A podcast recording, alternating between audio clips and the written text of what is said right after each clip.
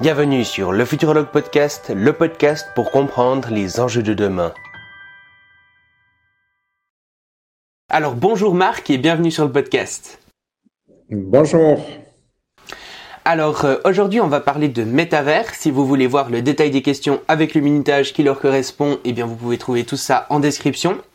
Je rappelle que cet épisode est disponible en euh, vidéo sur YouTube et en audio sur euh, toutes les plateformes habituelles.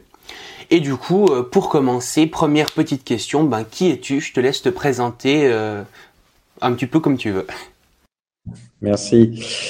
Bon, euh, voilà, ben, je m'appelle Marc Roux. Je suis principalement le président de l'association française transhumaniste Technoprog, qui est, je pense, la, la principale organisation transhumaniste en France.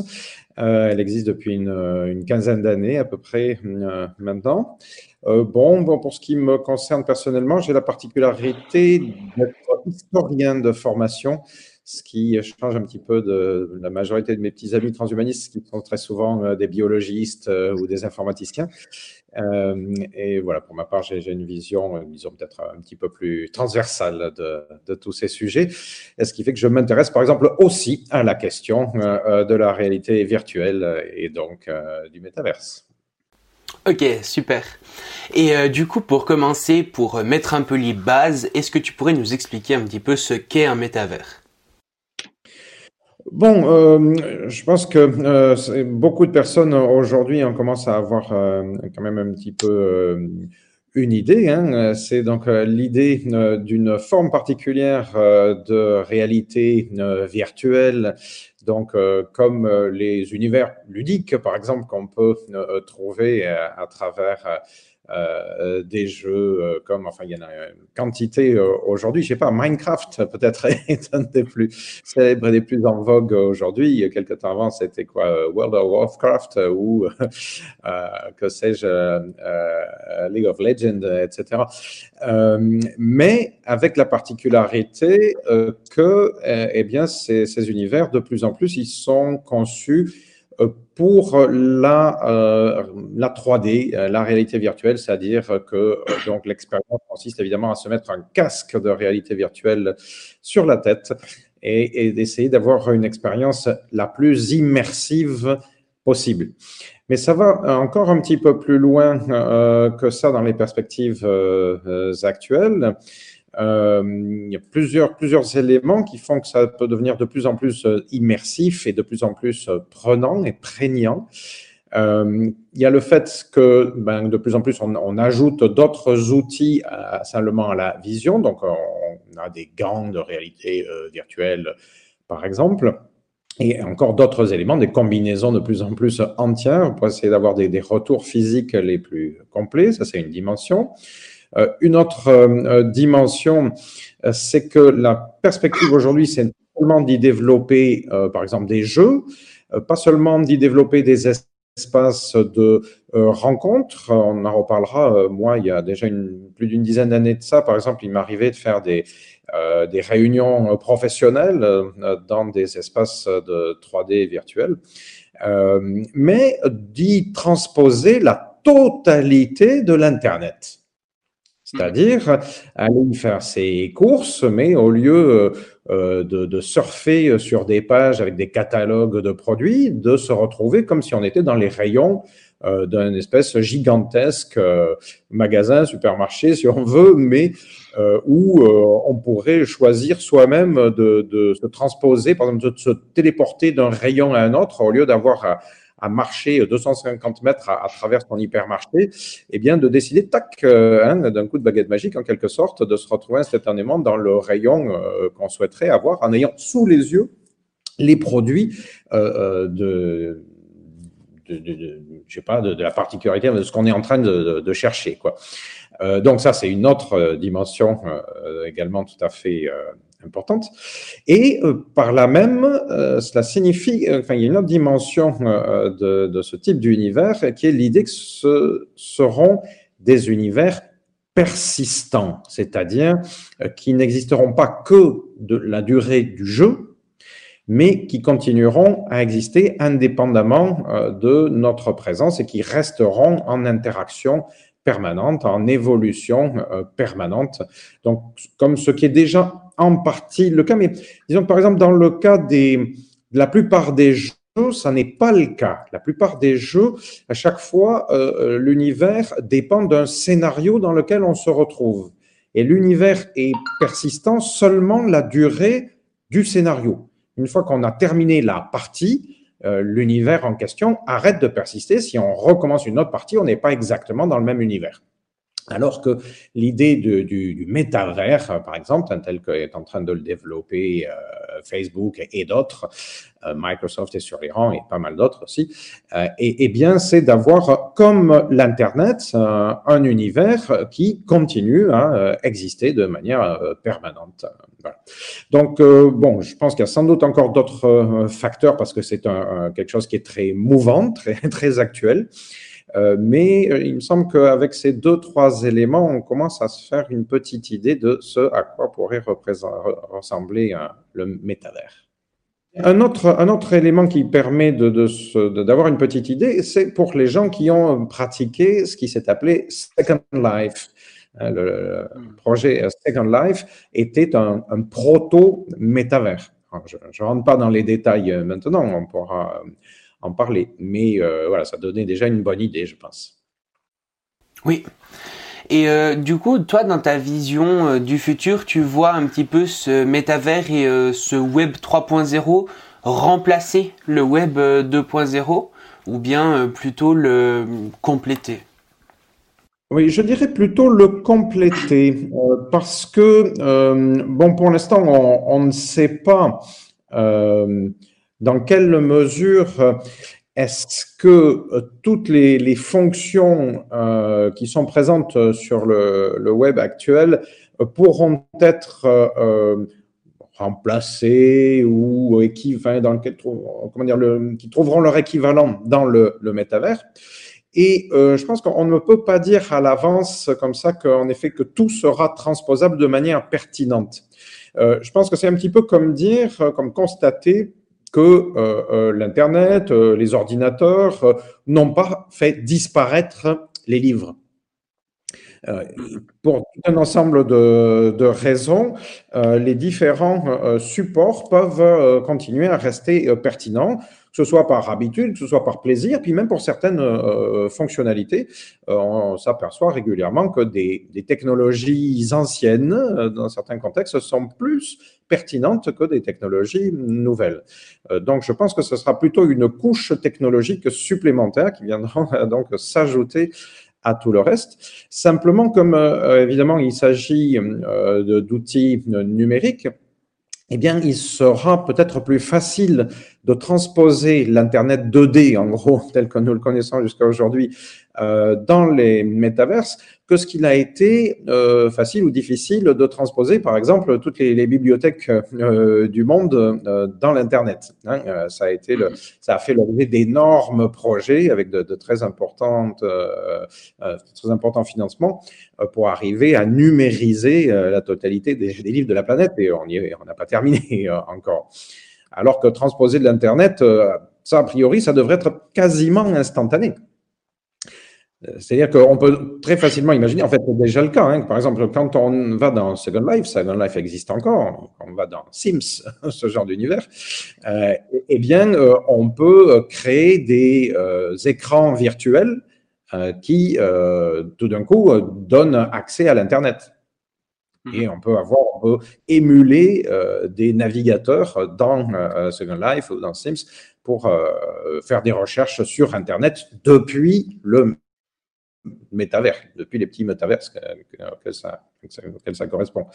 Euh, donc voilà, la, connexion, elle est euh, immédiate entre ces deux aspects, ces deux espaces.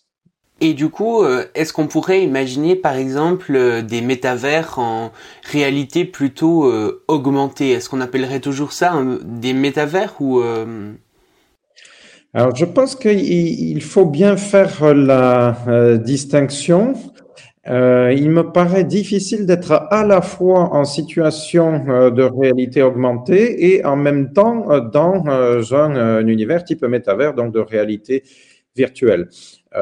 Parce que donc, bon, mais pour préciser les choses, en réalité augmentée, la réalité augmentée, c'est donc, par exemple, ce qu'on aurait avec l'exemple, ce qu'on avait avec l'exemple des Google Glasses. donc, une impression sur un écran, comme par exemple des lunettes, ça sera peut-être, ou c'est en train de devenir des lentilles. Donc, en transparence d'informations supplémentaires qui viennent euh, informer donc l'univers réel qu'on a euh, devant soi, qu'on voit à travers ses lunettes ou à travers euh, ses lentilles. Euh, et alors que l'univers euh, virtuel, donc la réalité virtuelle du métavers, lui impose à notre vision un autre monde. Donc je vois pas trop comment on peut être à la fois dans l'un et dans l'autre je sais pas, il faudrait avoir deux cerveaux euh, en parallèle, et ça, je pense, ce serait très particulièrement perturbant. Euh, bon, par contre, on pourrait imaginer pouvoir euh, switcher de l'un à l'autre assez rapidement, mais ça serait quand même pas la même chose. Après, bon, je sais pas, on peut essayer d'imaginer différents types de scénarios, en quelque sorte, dans lesquels la, réalité augmentée, la proportion d'informations de réalité augmentée deviendrait de plus en plus grande par rapport à ce que l'on regarderait du monde réel autour de soi. Je ne sais pas si tu vois ce que je veux dire. Hein. Imaginons que je suis en train de, de, de, promener dans, dans, la rue. Bon, euh, euh, pour l'instant, par exemple, avec les Google Glass, l'idée c'était que, ah ben tiens, euh, dans ma vision, je pouvais avoir des éléments qui me disent, tiens, tel bâtiment, ben dedans il y a tel type de bureau, tiens, telle boutique, là je vois, il y a, en fait, c'est une boutique de ça, et je peux avoir des informations sur le contenu de, de cette boutique ou, ou, de, ou de, ce, ou de ce bureau. Euh, mais on pourrait imaginer aussi que euh, tout d'un coup, le, bâtiment entier euh, soit euh, en grande partie reproduit par des informations qui viennent de, de la réalité virtuelle, par exemple. Et que, alors que le bâtiment est vraiment devant moi, devant moi je suis vraiment dans, dans telle rue, devant tel bâtiment, que j'ai, par exemple, toute une simulation du bâtiment en question et je sois susceptible, par exemple, au lieu d'y aller physiquement, dire avant d'y aller, tiens, ben, je fais une visite virtuelle, par exemple, du bâtiment. Je me projette tout d'un coup euh, dans quelque chose qui relèverait plutôt de la euh, réalité virtuelle, euh, comme si j'avais une vision tout d'un coup X, tu vois. Tout d'un coup, je vais voir à travers les murs et je, me balade dans la, la, la simulation du bâtiment, mais tout en gardant un œil sur la réalité vraie dans laquelle je suis. Et puis, ayant reçu l'information ayant trouvé l'information qui m'intéresse, je décide d'y aller ou de ne pas y aller, par exemple, tu vois, quelque chose comme ça. Donc, on, pourrait imaginer un mixte plus fort entre euh, réalité augmentée et réalité euh, virtuelle. Mais pour autant, euh, je pense que il reste important de, bien faire la distinction entre les deux notions. Ce n'est pas la même chose. Mmh et du coup, euh, est-ce que tu imagines que dans le futur, on passera la majorité de notre temps dans les métavers? Ou bien est-ce qu'on gardera quand même une grande partie euh, de notre euh, vie réelle, si on peut appeler ça comme ça? Alors, je pense que ça peut considérablement changer selon les personnes, selon les activités, selon les besoins reprendre la même analogie avec l'intérieur et, pardon avec l'internet je voulais dire et constater euh, que selon les personnes eh bien on peut passer plus ou moins euh, d'heures scotchées à un écran euh, notamment à, à surfer encore une fois que ce soit pour du, du jeu du travail ou, ou autre chose. Donc je pense qu'il en sera de même pour le pour le métavers. On peut imaginer qu'il y ait des des geeks du métavers. En gros, il y en a déjà. Hein. Il y a déjà des gens euh, qui ont passé ou qui passent encore un nombre d'heures considérable euh, donc euh, dans des univers qui sont des, proto-métavers en, quelque sorte. encore une fois par, par plaisir, parfois par peut-être par addiction, euh, mais euh, parfois également euh, parce que leur activité professionnelle les a amenés à voilà, favoriser ces, outils-là. Et puis d'autres, au contraire, euh, qui ne les pratiquent presque pas, quasiment jamais. Et puis si on, élargit à l'ensemble de la planète, ben, il y a toujours des gens qui n'ont pas accès à Internet. Hein. Euh, donc euh, voilà, il n'est pas certain du tout que ça va concerner tout le monde. mais ce qui me semble également important de, réfléchir à, ce sujet, on y reviendra sans doute, c'est que le, le degré d'immersivité serait sans doute encore plus important que ce qu'il est avec euh, l'Internet 2D. Et donc qu'il faudra de préférence anticiper sur ben, les avantages et les risques qui peuvent découler d'une telle euh, immersion. immersion. Euh, et, donc, euh, sans doute mieux réfléchir encore davantage ou se servir de l'expérience qu'on a euh, de notre relation à, à l'ordinateur et à l'Internet, euh, de manière à, éviter les dérives peut-être les plus euh, dommageables, ou à l'inverse, de, de, de, valoriser davantage les, euh, les pratiques qui nous paraissent les plus intéressantes. Il hein. faut voir le, le, positif et le négatif. Euh, alors, il s'avère que j'ai, je, suis allé regarder une des fictions qui ont été réalisées à, à ce sujet-là de manière récente. Je suis allé voir Ready Player One de mm-hmm. Spielberg. Euh, donc euh, qui prend très exactement euh, ce sujet comme centre. et ben, je sais pas, enfin, je, je faire éviter les spoilers, peut-être pour ceux qui n'ont pas vu le film. bon, peut-être pas le meilleur de Spielberg, moi, fait, bon, ça se voit. Moi, je, suis toujours bon public pour ce genre de choses. Euh, et évidemment, euh, comment dire, euh, ah, bah, il tire un petit peu la sonnette d'alarme en disant, bon, voilà, il faut pas exagérer, il faudra réguler hein, euh, d'une manière ou d'une autre, et éventuellement aller jusqu'à des, des, contraintes, des limites strictes pour éviter qu'il y ait des gens qui finissent par se perdre dans la réalité virtuelle. Ah, j'en dis pas plus, c'est encore pas pour pas déflorer le, le film. Euh, oui, parce que c'est vrai que dans Ready Player One, il y a un peu ce monde euh, presque apocalyptique où ils vivent dans des euh, maisons euh, vraiment pas très jolies et où les conditions sont pas folles. Et puis ils s'échappent un peu du vrai monde par les métavers. Au passage, pour faire la promotion d'un ouvrage que j'avais vraiment apprécié, euh, à ma connaissance, cette idée hein, euh, d'un monde dans lequel les gens sont réduits à, à, à, vivre dans des containers et, ensuite et voilà, ils passent tout leur temps dans la réalité virtuelle. Cette idée-là, je l'ai déjà rencontrée dans une œuvre de fiction bien avant le film de Spielberg et c'est un roman français euh, dans, dans, à lequel je fais allusion. Je sais pas s'il existe la même chose dans la littérature de fiction anglo-saxonne, mais il y a un bouquin d'un auteur qui s'appelle Jean-Michel Truong, T-R-U-O-N-G, que je recommande, euh, et qui s'appelle Le successeur de Pierre. Euh, au passage, il y a, comment dire, au moment où Truong avait sorti ce, ce roman, il l'avait doublé d'un essai. L'essai s'appelle totalement inhumaine, si je me souviens bien. Euh, et ce sont des réflexions éminemment transhumanistes, hein, aussi bien l'essai que, que, le roman. Et dans le roman, donc, on retrouve exactement cette idée-là, hein, avec les, containers et les gens qui vivent dans la réalité euh, virtuelle. Euh, mais oui, en effet, la vision de, Spielberg, elle est, elle est dystopique. Mm-hmm. Et Justement, depuis euh, tout à l'heure, on parle un petit peu euh, de métavers et de vrai monde, mais euh, à quel point ces, ces, mondes virtuels doivent être considérés comme, enfin, est-ce qu'ils doivent plutôt être considérés comme des réalités secondaires ou bien plutôt comme des réalités parallèles? Est-ce que ce qu'on appelle la vraie vie est vraiment plus vrai que les métavers? Je pense qu'il y a peut-être deux manières de considérer la, la chose. Euh, d'une part, euh, en effet, euh, le numérique est réel. Nous, nous avons actuellement un échange qui passe par des médias numériques, mais qui sont bien réels. donc c'est une forme de réalité. Et moi, je trouve donc justifié d'appeler ça réalité quelque chose. Simplement, il y a plusieurs niveaux de différence, ce qui fait qu'on a cherché des termes pour les distinguer. Par contre, l'appellation virtuelle, je pense qu'en effet, elle est discutable.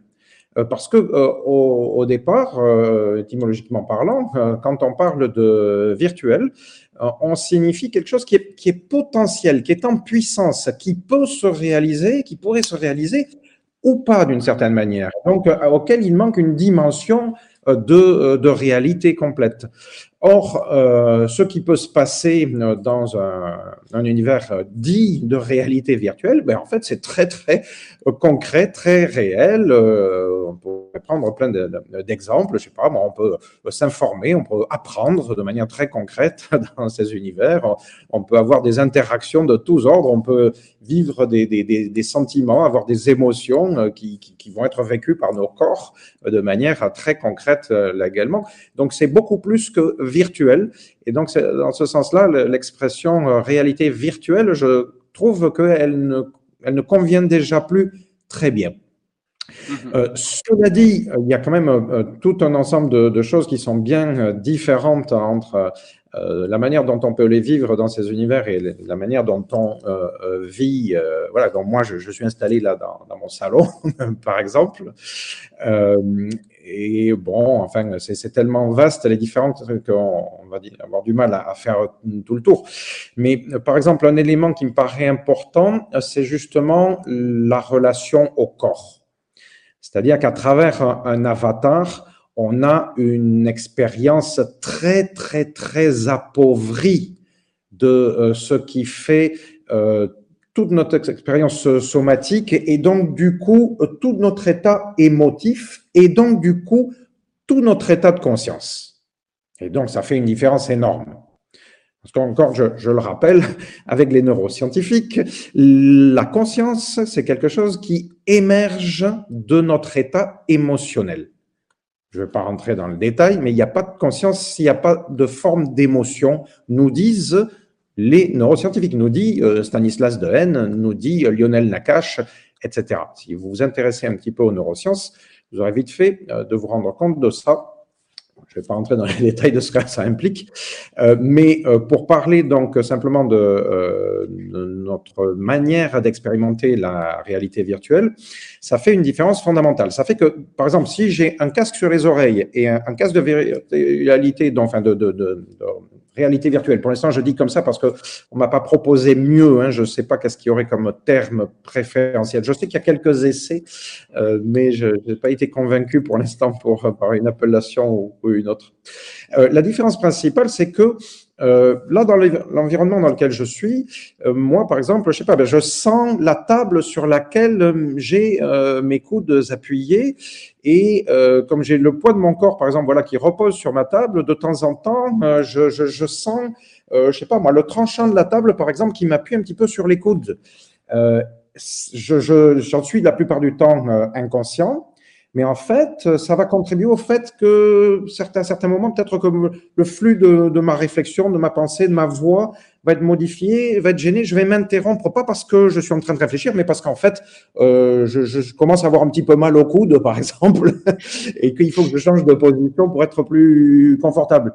Ben, voilà des éléments hein, qui, hein, ça, ça, joue jusqu'au niveau de vraiment de l'expression de la conscience, euh, qui dans euh, une relation euh, donc de, de monde, de, de, on va dire par exemple du, du, méga, du, du métavers, va être perdu. Et, puis, bon, évidemment, ces quantités, c'est les, les odeurs qu'il y a dans mon appartement. C'est le, j'ai une école à côté de chez moi. Euh, j'entends de loin vaguement, toi tu les entends pas, mais moi j'entends euh, de temps en temps un peu les, les bruits qui viennent de l'école. tous ces éléments-là sont perdus, euh, a priori, dans le contexte du métavers, ou au, moins avant longtemps. C'est-à-dire qu'avant qu'on nous fabrique des euh, combinaisons euh, qui arrivent à, simuler euh, tout ce que tous ces petits détails hein, infinitésimaux que je viens de décrire, je pense qu'il y a du chemin à faire. En tout cas, pour l'instant, hein, ce qui nous est proposé est très très loin de, de tout ça, évidemment. Euh, donc euh, voilà, bon ça ce sont certains euh, des, des aspects de l'expérience somatique, mais il y en a encore d'autres, je pense, qui sont différents. Encore une fois, aussi bien dans le dans le gain que dans la perte, ou dans, dans la perte que dans le gain. C'est-à-dire que ben voilà, un, un élément qui pour moi me paraît vraiment très important, c'est le l'ubiquité dans le monde euh, réel. Euh, euh, je suis assis sur la chaise sur laquelle je suis assis et je peux pas être assis d'une seconde à une autre assis sur une autre chaise. Alors qu'a priori, eh bien, dans un, dans un métavers, bah, si le, les, les, programmes qui sont à ma disposition ont été conçus comme ça, eh bien, je peux faire comme ça, tac, et l'instant d'après, me retrouver ailleurs, dans une autre disposition, dans des dispositions considérablement différentes. Euh, et, donc, évidemment, ça, ça, ça change également l'expérience euh, tout d'un coup, même si j'ai pas le j'ai pas l'expérience de, par exemple, de mon poids dans le métavers, mais la vue est évidemment euh, considérablement importante pour les humains et euh, le fait d'avoir mon univers visuel de modifier d'un instant à l'autre ou tout simplement de pouvoir le modifier, eh bien euh, ça, ça, ça, change considérablement l'expérience existentielle. Quoi. Donc voilà, je, je, fais que pointer très très vite deux, trois exemples de ce qui fait que euh, métavers et, monde dit euh, réel euh, sont quand même de, des choses bien bien différentes. Et justement par rapport à cette simulation des autres sens que la vue, justement par exemple ben, avec euh, le toucher ou comme ça, parce que ben, comme tu le disais, euh, le fait de ressentir tes coudes sur la table, etc., ça influence quand même beaucoup euh, notre expérience. Ça, tu penses du coup que c'est des choses qui vont arriver dans longtemps? Tu vois pas ça arriver assez rapidement? C'est toujours difficile de savoir à quelle vitesse des nouvelles technologies peuvent se développer. Euh, il est important de garder en tête que un petit peu partout autour de la planète, il y a des gens qui essaient, hein, qui euh, développent des prototypes. Euh, et de temps en temps, certains de ces prototypes arrivent à un certain degré de, maturité. Donc, bon, ben, on a déjà des, je sais pas, des, des, joysticks pour commencer, puis ensuite on a déjà donc des, gants de réalité dite virtuelle ça existe. Il y a déjà des, parties hein, de, de, combinaisons qui commencent à, être euh, développées. Euh, mais autant que je sache, je ne suis pas un grand spécialiste quand même euh, de la pratique quotidienne de ces univers, mais autant que je sache, donc ça reste encore assez limité. Euh, je, peux dire euh, que euh, dans un cadre euh, différent, euh, j'ai moi-même interviewé très récemment euh, une, une, personne, une Française qui est, on peut dire, une artiste, si on veut, qui, elle, a passé une quantité d'heures phénoménale, mais vraiment vivre le, le, plus intensément possible dans ce type, ce qu'elle appelle donc des univers persistants. Je parle de Claire Sistache, euh, S-I-S-T-A-C-H. Euh, j'invite toutes les personnes qui s'intéressent à euh, googler son nom, enfin à faire une recherche avec son nom. On trouve son site et, on peut donc comme ça découvrir un petit peu les expériences qu'elle a menées. Je pense que ça, vaut le coup de, de dire rapidement hein, un mot sur ces expérimentations. Donc, elle les a fait, je pense, d'abord à titre personnel, par curiosité, pas par intérêt, euh, mais en même temps euh, euh, au titre d'une véritable recherche. Et d'ailleurs, elle s'est faite encadrer de toute une équipe médicale, psychologue et de techniciens euh, qui lui ont permis de, faire ces expérimentations en même temps en toute sécurité.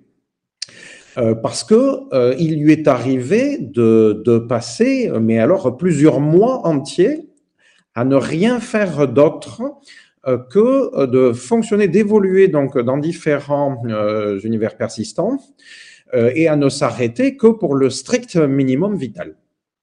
C'est-à-dire hein, aller aux toilettes le moins de fois possible, manger le, le, moins de fois possible. Elle raconte qu'elle a perdu plusieurs kilos euh, en ayant passé comme ça des semaines et des semaines à, à évoluer dans des, des, des, types de métavers. mais ce qui est intéressant à partir de là, c'est d'écouter ce qu'elle en retranscrit comme expérience. Euh, et euh, elle, exprime que ben, voilà, il y a à la fois des choses que, qui sont vraiment nouvelles euh, et qui ne peuvent être faites dans aucun autre contexte, et puis d'autre côté qu'il y a des pertes, il y a des, il y a des, il y a des limites importantes. Donc, par exemple, en termes de relations sociales, ou en termes de, de, communication entre personnes, donc interpersonnelle, elle témoigne ce qu'elle a trouvé ça jusqu'à présent très appauvri. Mhm. Parce que, par exemple, il y a tout le, non-verbal, tout le langage du, corps euh, qui disparaît. Je sais, c'est pas seulement, on fait, fait pas, que ressentir le poids de son corps dans le, le monde réel. On l'utilise pour s'exprimer volontairement et involontairement. C'est-à-dire que voilà, on, fait des, gestes, on cligne des yeux, mais de manière, on a des rictus, etc. Euh, et, la plupart du temps, enfin la grande majorité de nos gestes sont inconscients. Or, euh, ces gestes, ils sont interprétés euh, par les personnes qu'on a en face de nous. quand on, se retrouve à travers un avatar, jusqu'à présent, le, les mouvements de nos avatars sont euh, infiniment euh, appauvris par rapport à ce dont sont capables nos, corps. Alors là aussi, on fait des Hein. On peut imaginer un système de réalité virtuelle dans lequel on aurait en permanence une caméra qui filmerait, euh, par exemple, non, encore qu'avec un casque sur la tête, ça va être plus compliqué, mais sinon qui filmerait notre, notre face, par exemple, pour reproduire de manière euh, virtuelle euh, tous les, les rectus réels de, de, notre visage. Mais on imagine un petit peu la complexité de, de la chose. Hmm. Encore une fois, pour l'instant, on en est loin. Euh, donc, euh, enfin, euh, voilà, c'est pour dire qu'il y, a, y a des gens comme ça qui ont poussé déjà assez loin les expériences pour essayer de se rendre compte des intérêts, des avantages et des inconvénients qui pourrait y avoir à fonctionner de manière longue. Hein, Est-ce qu'on arriverait à, à, être pratiquement tout le temps dans, ces, dans ces univers? Alors, mhm. il y a, comment dire, il y a plusieurs aspects importants et intéressants à réfléchir à ce sujet. Euh, psychologiquement, si les mondes en question se développent suffisamment bien, si euh, il y a de plus en plus de personnes qui les pratiquent, si on peut y, réaliser beaucoup de choses, et donc si on peut s'y réaliser euh, individuellement et socialement parlant, comme c'est déjà en bonne partie le cas sur Internet eh bien, on peut euh, penser qu'en effet, on, pourrait tout à fait y, passer beaucoup de temps. Encore une fois, de manière comparable à ce qu'on fait euh, euh, sur Internet. Mais il y a aussi donc la, dépendance physique. pour cela, ben, comment dire, un petit peu comme avec Internet, mais peut-être encore un petit peu plus, euh, il se pose la, question de savoir à quel point est-ce que euh, on, peut ne pas tenir compte de son corps. Mhm. Et là, il y a quand même des limites.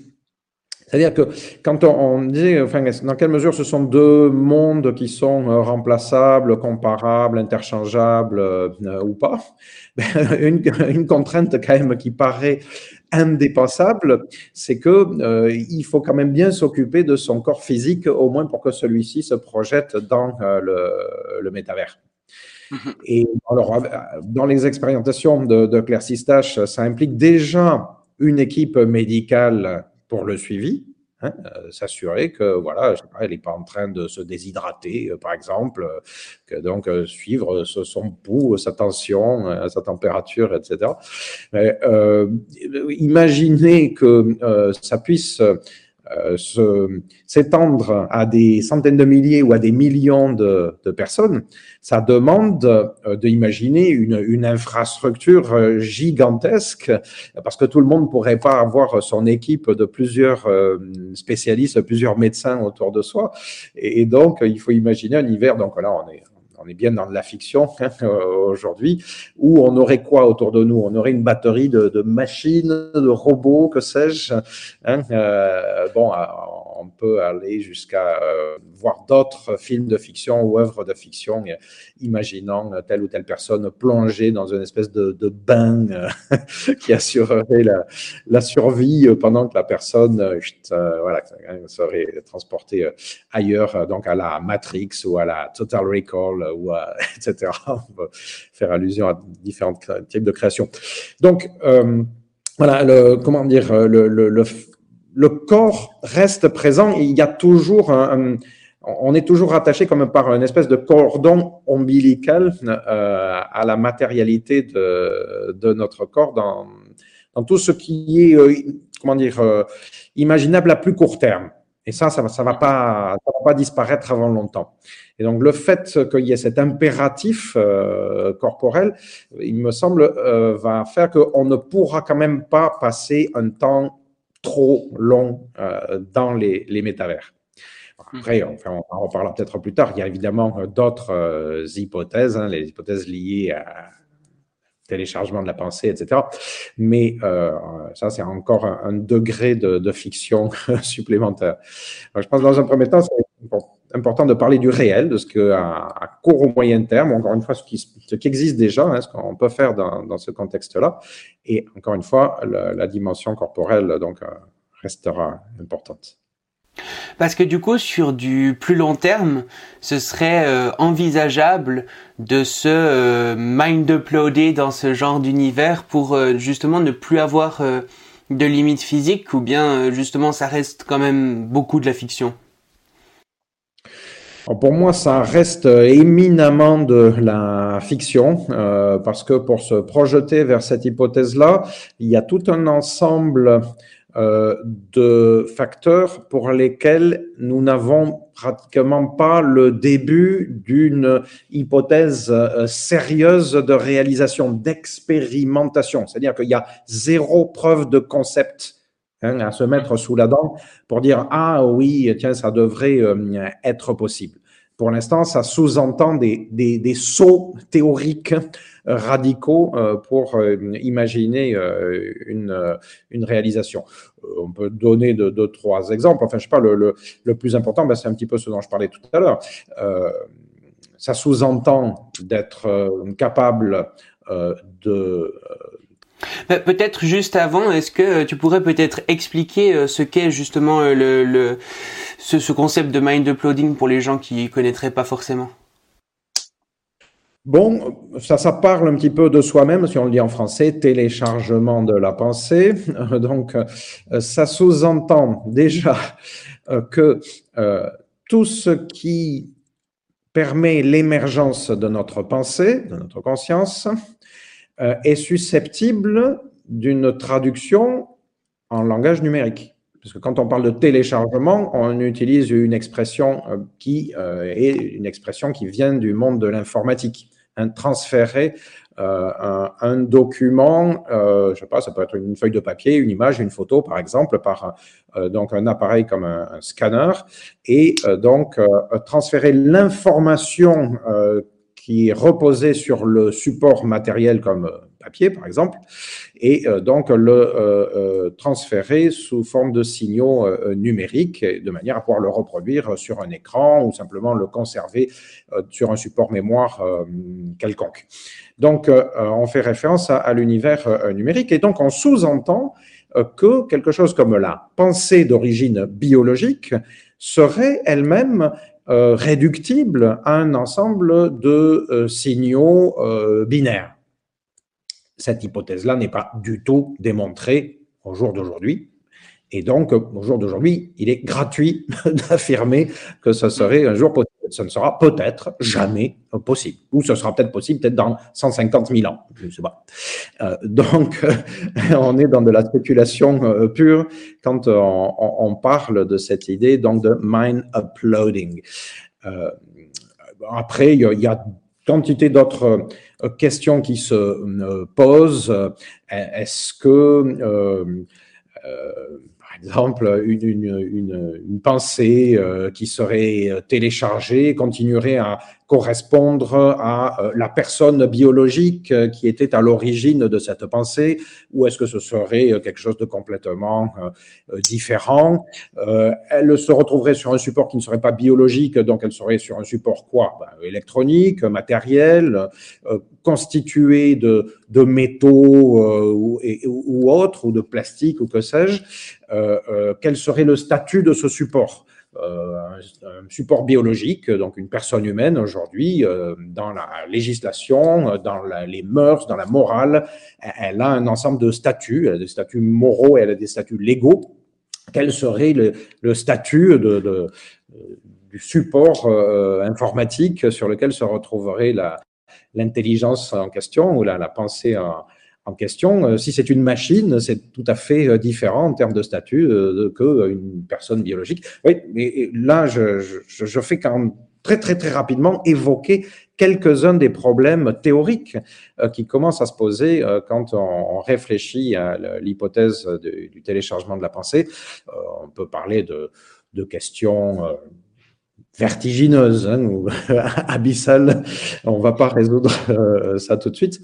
Euh, on, peut, si on veut, s'amuser en quelque sorte hein, à euh, réfléchir à ce type de, de questions, mais il faut vraiment pas perdre de vue que c'est un, un, champ de réflexion, encore une fois, complètement spéculatif. Donc, à titre personnel, je dois dire que ça n'est pas ce qui m'intéresse le plus. Ça me, paraît tellement spéculatif pour l'instant. Ça, me paraît plus intéressant de faire des neurosciences et d'essayer déjà de, comprendre qu'est-ce que c'est, qu'est-ce que ça peut bien être que la conscience, qu'est-ce que ça peut bien être que la pensée, comment ça fonctionne, comment ça émerge, etc., euh, que euh, déjà euh, vouloir vraiment réfléchir à l'étape suivante, donc celle du téléchargement de la pensée. Mhm. Et du coup, on pourrait potentiellement imaginer sur du très long terme euh, justement euh, exporter notre conscience dans un métavers. Mais est-ce que euh, ce serait envisageable que on n'exporte même pas notre conscience, mais qu'il y ait des consciences artificielles dans ces métavers, que ce soit des entités qui euh, n'aient aucun support physique, si ce n'est peut-être un data center, mais qui euh, mais qui évoluent dans, dans ce dans ce métavers. Alors, enfin, dans, la, théorie, donc euh, ma réponse est euh, tout à fait, euh, mais encore une fois, ça sous-entend, enfin quelque chose qui est pas exactement la même chose, mais qui est proche de son dont on vient de parler, c'est-à-dire qu'on aurait réussi donc ici non pas le téléchargement de la pensée, mais qu'on aurait réussi à faire émerger d'un support a priori donc électronique, binaire, euh, euh, donc, un, un type d'intelligence qu'on appelle aujourd'hui intelligence artificielle générale, par exemple, ou intelligence artificielle forte. Alors là, on bascule dans la question donc de l'intelligence artificielle, qui n'est pas la même chose au départ que euh, la question ni du téléchargement de la pensée, ni euh, des euh, univers persistants, donc ni du métavers. On peut avoir un métavers avec intelligence artificielle générale ou un métavers sans intelligence artificielle générale. Ce sont deux choses distinctes. Donc en ce moment, on est en train d'un côté de développer des métavers. Encore une fois, je l'ai dit, donc on a des, proto-métavers qui ont déjà 15 euh, ans d'âge au moins. Euh, et parallèlement à ça, on est en train de travailler euh, sur le développement de l'intelligence artificielle et certains, en effet, cherchent à atteindre un niveau d'intelligence artificielle générale. Quand on dit intelligence artificielle générale, ça veut dire intelligence artificielle qui est capable de traiter n'importe quel type de problème de manière analogue à ce que le fait une intelligence humaine ou une intelligence ne serait-ce que biologique. Hein, un, animal, un, chat est capable de traiter différents euh, types de euh, problèmes, un degré de complexité peut-être inférieur à celui d'un humain, mais il est quand même doté d'une intelligence générale. Euh, une intelligence artificielle peut traiter des problèmes bien plus compliqués que ce qu'arrive à régler euh, un chat, je sais pas, gagner une partie d'échecs euh, d'un côté, mais cette intelligence artificielle-là ne va être capable de faire que ça, jouer aux échecs. Donc, elle n'est pas générale. donc, développer des intelligences artificielles générales, déjà, on n'y est pas, hein, on, y travaille hardiment, mais il y a, y, a, encore du, du chemin. Encore une fois, ça, signifierait avoir résolu un ensemble de, problèmes quand même très, très, très complexes, parce que euh, les gens qui travaillent là-dessus se servent quand même énormément du seul modèle dont on dispose euh, actuellement, c'est-à-dire euh, principalement le modèle de l'intelligence humaine. Et donc, pour arriver à simuler une intelligence humaine, mais sur un support artificiel, il faut déjà avoir assez bien compris comment fonctionne l'intelligence humaine. Or, on n'y est toujours pas, on n'est toujours pas arrivé à en faire le tour de cette intelligence humaine. Euh, donc, euh, bon, euh, voilà, il y a encore là aussi du, chemin à faire. Mais dans la mesure, dans l'hypothèse, où on va finir, et ça c'est peut-être davantage probable, on va finir donc par faire émerger une intelligence artificielle d'un bon niveau. Hein, mais alors, disons, allez, certains aujourd'hui parlent de near artificial intelligence, euh, pour dire donc un niveau d'intelligence artificielle qui commence à être proche de l'intelligence, euh, du niveau d'intelligence humaine. Donc déjà, ça, ça sera déjà pas mal. Et puis euh, au-delà, donc une AGI, General Intelligence Artificial. Donc, pourquoi ne pas décider de l'implémenter dans un métaverse? Ce sera juste une question choix à partir du moment où l'épreuve aura été franchie, hein, où on aura réussi cet exploit, eh bien, rien ne nous euh, empêcherait techniquement parlant euh, de faire en sorte que euh, cette intelligence se déploie dans un métavers.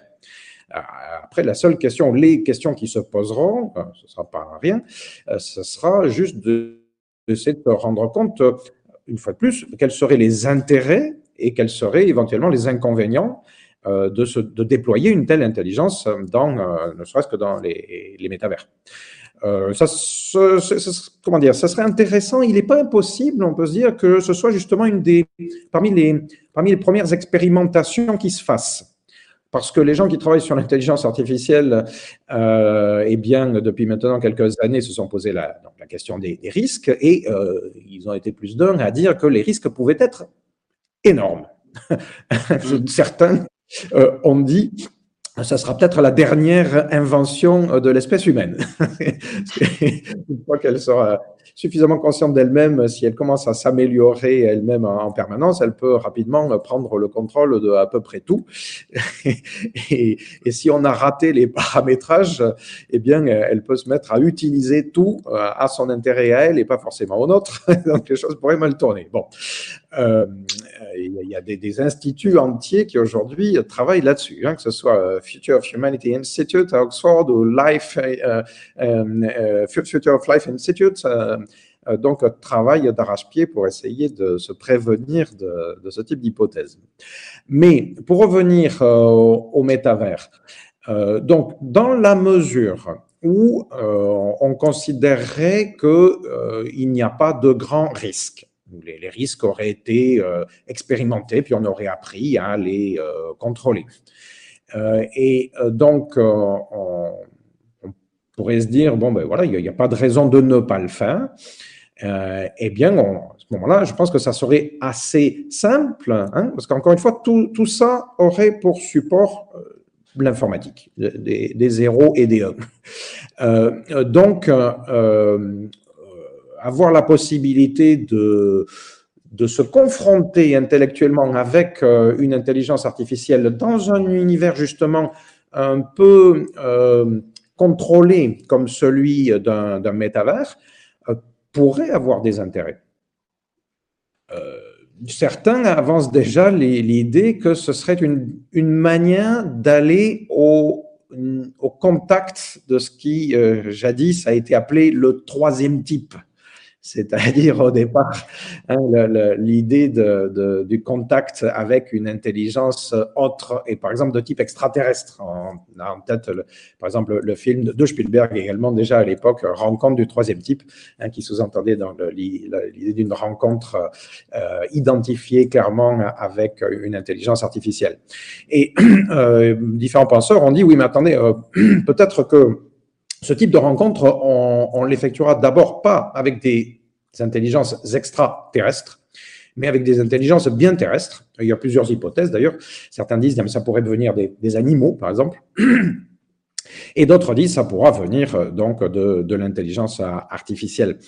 Euh, donc, euh, échanger, se confronter, essayer de, de, voir dans quelle mesure on peut être davantage créatif en interagissant avec un, un type d'intelligence comme celle-là, euh, je pense que ça pourrait être très, très, très intéressant et le métavers pourrait être une, un, bon cadre pour commencer à cette, cette rencontre. Ouais, parce que finalement, quand, euh, quand j'y pense maintenant, euh, dans, dans Matrix, c'est presque un petit peu ça, dans le sens où il y a les humains qui sont dans des cuves et qui sont reliés à la simulation. Et euh, il y a aussi tout un tas de programmes euh, informatiques qui, eux, n'ont pas de substance réelle, euh, avec lesquels justement ces, ces, humains reliés à la simulation peuvent interagir, peuvent communiquer, etc. Après, évidemment, ça reste de la fiction, mais, mais oui, finalement, dans Matrix, il y a un petit peu cette idée-là. Mais je, je, pense parce que bon, moi, je, je, suis toujours quand même dans ce genre de discussion, euh, je suis toujours quand même travaillé par le, le, réel et ce qui existe déjà et ce qui est déjà euh, euh, possible. Euh, je, parce qu'en fait, je pense que bien souvent, quand on, on, réfléchit en se projetant vers le futur lointain, au fond, ce qu'on fait, c'est pas tellement euh, prévoir, parce qu'on ne voit rien du futur, on n'a pas de boule de cristal dans les mains. Euh, ce qu'on fait en réalité, c'est qu'on est en train de réfléchir sur euh, des potentiels du présent. Je, pense que c'est important là aussi de, de, de, réfléchir à ce, que, qui se passe quand on, a ce type de, de réflexion. Euh, et donc, moi, ce que ça me fait, ce à quoi ça me fait penser, c'est que d'ores et déjà, euh, eh bien, les, simulations dont on s'est doté, elles nous servent à parfois certaines formes de créativité, ou elles nous servent à mettre en place certains types de euh, relations euh, particulières. Et ce type de relation, ce type de créativité, elles dépendent en partie des outils qu'on a développés.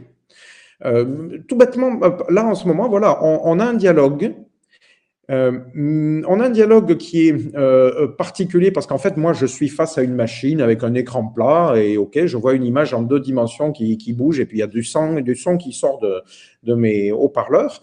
Euh, mais euh, comment dire, euh, en même temps, par exemple, je suis dans une situation de comment dire, je suis différemment sécurisé émotionnellement, par exemple, que si on était véritablement en présence dans la même pièce. Et donc, euh, avantages et inconvénients. Par exemple, il y a des gens euh, qui ont énormément de mal à communiquer euh, quand ils se retrouvent en présence physique des autres, encore plus euh, si les autres en question sont nombreux, se retrouver à beaucoup dans, dans un espace, par exemple, pour certaines personnes, c'est quasiment pas du tout possible. Alors que euh, euh, communiquer à travers un, écran, paf, tout d'un coup, en étant chez eux, dans leur salon, dans leur chambre, etc., dans un environnement dans lequel ils sont tranquilles, voilà, qui est, familier, eh bien, ça permet de, faire tomber quantité de facteurs de stress et du coup, ils se retrouvent en capacité à interagir, à, créer, euh, etc., et même de, de manière euh, euh, collective. Euh, donc, on, voit à travers un exemple comme celui-là euh, qu'il y a un certain niveau de, j'ai presque envie de dire d'intelligence, c'est-à-dire que l'outil mis en place hein, permet des degrés de, créativité, d'interaction euh, différentes et meilleur pour la personne hein, dans le cas euh, que je viens de, décrire. Si on rajoute des, facteurs d'intelligence, des facteurs de calcul eh bien, on va démultiplier tout ça. Or, euh, sur quelque chose d'aussi simple que les outils que nous avons euh, aujourd'hui, il y a des facteurs. Par exemple, si je euh, réfléchis un petit peu, je dois pouvoir faire, attends, si je fais ça, est-ce que ça apparaît à l'écran? Voilà, c'est trois fois rien. J'espère que ça sera enregistré. Je ne sais pas si ça apparaîtra. Alors, Sur la vidéo YouTube, ça devrait être vu, oui. voilà. Donc, enfin, je, je, je, le précise au cas où ça n'apparaîtrait pas, mais je me suis amusé à, à envoyer un, un, petit smiley euh, donc qui a, est apparu normalement en, en grand à, à l'écran euh, sur le, le, smiley en question. Donc, c'est quand même un petit euh, algorithme. Euh, et euh, ça, ça, paraît quelque chose de, comment dire, d'inerte. Mais c'est quelque chose que j'aurais moins bien fait si j'avais voulu le faire avec mes mains. J'aurais pu faire comme ça, peut-être. Voilà. Euh, mais c'est pas tout à fait la même chose. C'est quand même un élément de communication euh, qui est ajouté en sus, hein, proposé ici par la, la, plateforme, et qui me permet de m'exprimer de manière différente. Euh, et, et, donc, ben, voilà, ça, ça, ça, permet ici d'enrichir quand même, je pense, la, la, relation. Alors, on peut tomber dans les critiques et dire, oh, attendez, euh, j'ai quoi? J'ai 1, 2, 3, 4, 5, j'ai 10 smileys là euh, à disposition euh, sous la main. C'est infiniment pauvre et au, total, par rapport à ce qu'aurait été notre relation directe, c'est dérisoire, quoi. Alors, je dis, oui, ok, d'accord. Euh, on peut voir ça de cette manière-là. On l'a dit, hein, il y a une grosse déperdition, mais il y a des choses différentes de possibles. Et donc, euh, euh si c'est déjà possible à travers la plateforme que nous utilisons en ce moment même et qui est quand même très très loin de ce qu'on imagine que pourra être le métavers, eh bien, alors qu'est-ce que ça va être dans le métavers? Hein, je, pense que euh, les, les, possibilités d'expression de, euh, seront infiniment plus vastes. Et alors, qu'est-ce que ça sera si en plus de ça, on a des intelligences artificielles de niveau proche ou de niveau égaux euh, à celle, ou équivalent analogue à une intelligence humaine avec lesquelles on peut interagir? C'est un, saut extraordinaire dans les possibilités, encore une fois, de, de créativité et d'interaction. Donc, pour y revenir, euh, je pense que oui, on peut l'imaginer. Bon, on en est encore relativement loin, mais on ne sait pas trop à quelle vitesse ça va être euh, développé, hein, à quelle vitesse sera réalisée une intelligence artificielle générale, les, les, les hypothèses euh, vont, vont, de façon nombreuse et vont bon train. Hein. Il, y a, il, y a, ceux qui disent jamais, il y a ceux qui disent dans dix ans ça va être fait. Et euh, la moyenne, d'après ce que j'en sais, des, des, chercheurs interrogés sur la question disent, euh, bon, grosso modo, avant la fin du siècle, ça sera euh, réalisé. Moi, je dis, on n'a pas de boule de cristal, mais euh, ce qui est un, important, c'est de réfléchir aux manières positives qu'on va pouvoir avoir d'utiliser ce type d'outils, quel qu'en soit le, le, leur degré de développement en réalité. Parce que euh, c'est pas la peine d'attendre d'avoir euh, la super intelligence euh, qui va être dix mille fois plus performante de tout point de vue que, l'intelligence humaine pour commencer à essayer d'utiliser de manière intéressante ce qu'on a sous la main. Voilà, déjà envoyer un petit smiley, euh, bah, c'est déjà on peut déjà réfléchir à euh, qu'est-ce que ça a comme intérêt, euh, quand est-ce qu'on l'utilise ou quand est-ce qu'on l'utilise pas. C'est le degré zéro, si tu veux, de, l'intelligence artificielle. Mais on, l'a déjà sous la main et, donc c'est intéressant de, de voir ce qu'on peut faire avec. Donc voilà, moi réponse tu à, degré positive dans l'ensemble avec la préoccupation euh, de chercher à, l'utiliser, à réfléchir à la manière dont on l'utilise au quotidien. Mhm. Oui, et puis c'est vrai aussi avec euh, du coup ces intelligences artificielles générales, est-ce que le fait de créer une intelligence artificielle comme ça euh, serait automatiquement, est-ce que cette intelligence artificielle générale serait automatiquement consciente ou bien euh, est-ce que c'est des processus qui sont euh, peut-être séparés, l'intelligence euh, et la conscience? Donc si on veut vraiment interagir avec, etc., bon, il y, en a même qui disent que la conscience n'existe pas, etc., donc on va pas rentrer dans, dans tout ce domaine-là, mais ça semble être encore, encore plus loin que peut-être une intelligence artificielle générale potentiellement, quoi. Oui, je pense que tu, tu l'as bien dit. Hein, euh, la, question difficile, comme a dit Chalmer, de la conscience, ça n'est pas exactement, ou bien on ne sait pas si c'est la même chose que euh, la question, disons, de l'intelligence artificielle générale. on sait que c'est pas la même chose que l'intelligence. Hein. On peut évidemment avoir des intelligences, des formes d'intelligence euh, qui sont soit pas du tout conscientes, soit très très très peu euh, conscientes. un ver nématode a un certain degré d'intelligence. On doute qu'il soit conscient. Euh, ensuite, donc ça, oui, on, tu dis, on, va éviter de rentrer dans le détail de ce qu'est la, conscience, mais euh, moi je vais juste préciser que euh, quand même, euh, par rapport à toutes les hypothèses qui ont dit pendant plusieurs décennies que oui, bon, la conscience était quelque chose qui n'existait peut-être même pas du tout. Euh, depuis quelques décennies maintenant, on a d'autres hypothèses qui ont répondu à tout ça. Euh, bien rapidement, enfin notamment les, les behavioristes ont argumenté pour dire que la conscience, c'était du blabla, ça n'avait pas d'intérêt. Euh, depuis le développement des neurosciences, euh, depuis une quarantaine d'années, hein, principalement de, depuis euh, l'invention de l'IRM, et notamment l'IRM fonctionnel, on, on, a de plus en plus d'arguments scientifiques pour dire que quand même ce qu'on appelle traditionnellement la conscience, on peut le faire correspondre à de plus en plus euh, d'éléments physiologiques que l'on peut mesurer. J'invite à lire aussi ben, ceux que j'ai cités tout à l'heure. Par exemple, un des meilleurs pour moi, c'est euh, Le Code de la conscience euh, par Stanislas Dehaene. donc, il y a quand même des substrats solides maintenant pour parler de la conscience. Alors, à partir du moment où on s'accorde déjà donc sur cette hypothèse, d'accord, euh, qu'il euh, existe quelque chose qu'on appelle la, conscience, euh, est-ce que euh, c'est complètement possible de la distinguer de la pensée en général?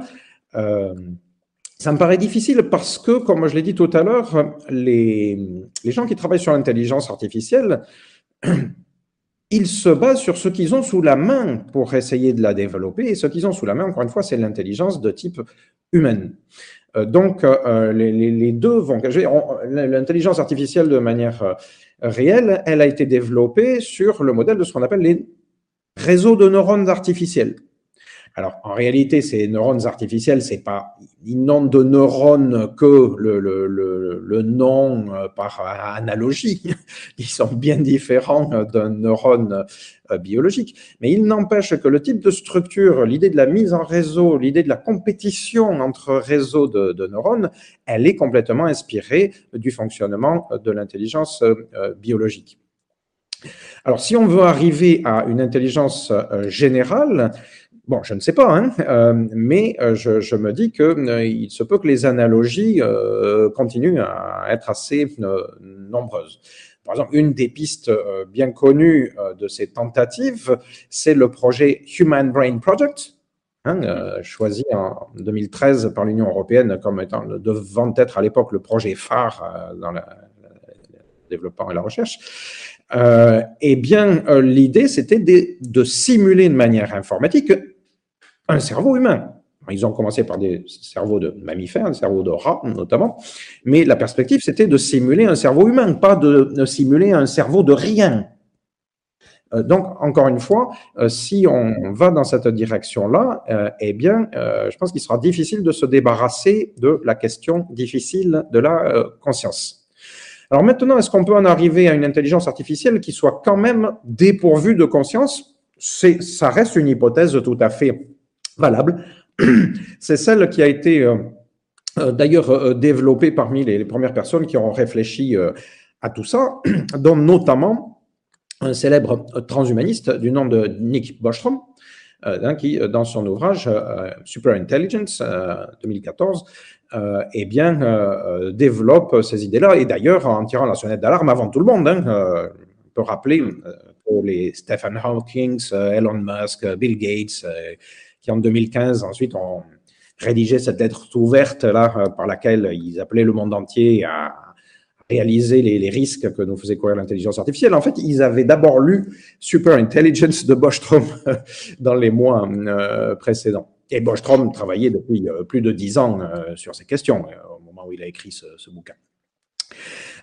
Donc, oui, d'accord, on peut concevoir une intelligence générale qui soit pas forcément consciente, mais il me semble que d'après ce que du côté des neurosciences, donc on, commence à savoir euh, de la conscience, il me semble que cette intelligence artificielle non consciente, il devrait quand même lui manquer un certain nombre de choses assez fondamentales. Alors, je ne veux pas dire de bêtises parce que euh, je ne suis pas assez spécialiste du domaine. Je, je pense savoir, en discutant avec d'un côté les biologistes et de l'autre côté les informaticiens, que les informaticiens ont tendance à, à dire si, si, ça va être possible. Et les neurosciences scientifiques ont tendance à dire non, non, ça va pas le faire. Euh, euh, et donc, euh, voilà, moi, j'essaie de, faire la part des choses entre les, entre les deux. J'ai tendance à, penser que les, les, neuroscientifiques ont quand même de gros arguments pour dire qu'ils risqueraient fort de, manquer des choses assez essentielles pour que cette intelligence-là soit digne du mot, ne serait-ce que général. Okay. C'est-à-dire que elle risquerait d'être fortement limitée. Euh, pour, d'être peut-être un tout petit peu plus clair. Je reviens à ce que j'ai dit tout à l'heure. Euh, D'après donc encore une fois euh, tout ce que je pense en avoir compris, pour qu'il y ait conscience, il faut qu'il y ait un système rétroactif de représentation de l'état émotionnel du corps. C'est comme ça que fonctionne la conscience biologique. Donc, euh, pour un système informatique, il faudrait arriver à simuler ça, à reproduire ça. Et ça signifie qu'il faut, alors, bon, reproduire euh, le, le, système de représentation, ça, on peut imaginer que ce soit possible. Mais le problème, c'est les inputs, c'est-à-dire qu'il faut simuler un corps. Il faut simuler l'état émotionnel d'un corps. Ça veut dire qu'il faut une quantité d'entrée d'informations gigantesque et continue il faut penser que notre corps biologique, hein, 24 euh, heures 24 sur 24 et, même euh, enfin, 3600 euh, secondes par heure sur 3600 secondes, il est bombardé en permanence, je le disais tout à l'heure, de, de sons, de, de, d'odeurs, de, de, de, simulations corporelles, etc. Plus tout ce qui se passe à l'intérieur, évidemment, qui envoie également, je veux dire, mes, mes organes m'envoient des informations, etc. Tout ça, tout ça, tout ça en permanence. Alors, on peut dire oui, euh, bon, mais c'est juste une quantité euh, de, de, data, euh, et donc euh, si la capacité de gérer des données continue à croître, eh bien pourquoi pas, on pourrait finir par arriver à, bombarder des, récepteurs informatiques d'une quantité aussi impressionnante de, données. Mais il y a aussi un autre facteur, et qui pour moi le facteur clé. J'en parlais avec un, neuroscientifique il n'y a pas très très longtemps, il y a quelques mois.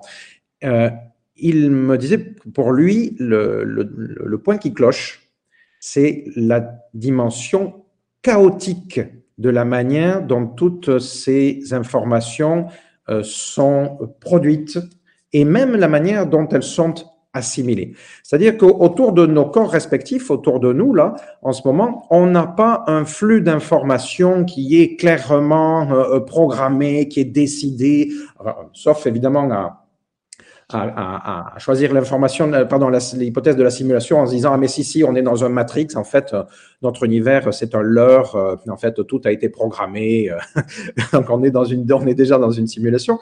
Mais bon cette hypothèse mise à part hein, d'après en fait ce qu'on on croit en savoir euh, on est plutôt dans un univers infiniment ouvert euh, on est déjà en fait dans quelque chose qui peut s'appeler un, multivers, mais cette fois, pas un métavers, mais un multivers, c'est-à-dire un ensemble d'univers euh, infiniment gigantesque et dans lequel toute la matière est en permanence en, interaction, dans laquelle euh, on peut citer l'hypothèse de l'effet papillon. Hein, Peut-être que ce que je ressens là actuellement, eh bien, c'est le résultat de tout un enchaînement de causes avec un nombre de facteurs infinis euh, et qui fait que quand même à l'instant où je les ressens, euh, je les ressens pour à cause de tout cet enchaînement. Si l'enchaînement avait été ne serait-ce que légèrement différent, euh, il y a peut-être dix jours une, à une distance très très grande, eh bien l'expérience que je vis là dans la seconde serait un petit peu différente. Reproduire ce chaos paraît là aussi tout autant infiniment éloigné de nos euh, capacités et pour le coup peut-être à jamais. Ou euh, ça amène à dire que peut-être si pour arriver à simuler quelque chose, on serait forcément euh, obligé de simuler quelque chose de beaucoup plus restreint que la réalité que nous vivons au, quotidien. donc, pour revenir maintenant au, sujet, ça amènerait à dire que ce serait difficile de, euh, reproduire donc complètement euh, une, conscience simplement avec des, des supports euh, informatiques et que donc on ne pourrait bénéficier, si on peut dire, en espérant que ce soit vraiment un bénéfice, dans le cadre d'un métavers cette fois, que de niveaux d'intelligence relativement restreintes.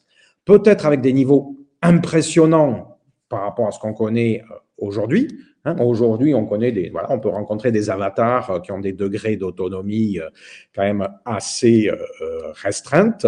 On est dans un jeu on va revoir 15 euh, fois d'affilée euh, le même NPC euh, dans le même espace. Alors aujourd'hui, ça, a évolué par rapport, je sais pas, par rapport à il y a 10 ans. Il y a 10 ans, il était toujours au même endroit, il répétait toujours la même chose à chaque fois qu'on lui posait la question. Aujourd'hui, il est un petit peu plus évolutif que ça. On est susceptible de le rencontrer dans des lieux, par exemple, un petit peu divers, mais on en a quand même relativement vite fait le tour. Alors, on peut imaginer des degrés comme ça d'autonomie encore plus importantes mais euh, ça reste difficile d'imaginer des intelligences artificielles avec, euh, voilà, je vais parler de degrés d'autonomie et en termes d'intelligence et de conscience, quand même assez nettement euh, restreinte par rapport à ce dont fait preuve l'intelligence biologique. Mm. Donc voilà, encore une fois, je, pense que la réponse est plutôt oui à mon avis, hein, dans la, possibilité d'interagir avec des intelligences artificielles fortes dans les euh, métavers. Plutôt oui, mais euh, je pense que ça prendra beaucoup, beaucoup, beaucoup de temps euh, pour avoir des, face à soi des, des intelligences artificielles qui, qui nous blufferont complètement longtemps ou bien euh, on est facilement bluffé à court terme. Hein, euh, comment dire, le, test de Turing euh, tel qu'il a été défini par Turing a été passé il y a plusieurs années maintenant. Donc, quand il s'agit simplement d'avoir un échange de texte avec un chatbot, aujourd'hui, il, y a plein de chatbots qui euh, arrivent à se faire passer pour un, humain euh, assez longuement. Et, même dans les, concours de Turing qui avaient été mis en place, arriver à bluffer 5-10 personnes, c'est déjà possible. Et, même plus que ça. Même par la parole, aujourd'hui, il y a des choses qui sont tout à fait euh, bluffantes. Mais euh, c'est autre chose ce niveau-là, et c'est autre chose d'avoir une relation humaine euh, d'une durée un peu longue, d'avoir euh, une relation émotionnelle, par exemple. Euh, voilà, je, je, pense que on est loin d'avoir franchi toutes les étapes nécessaires pour parler d'une intelligence artificielle forte.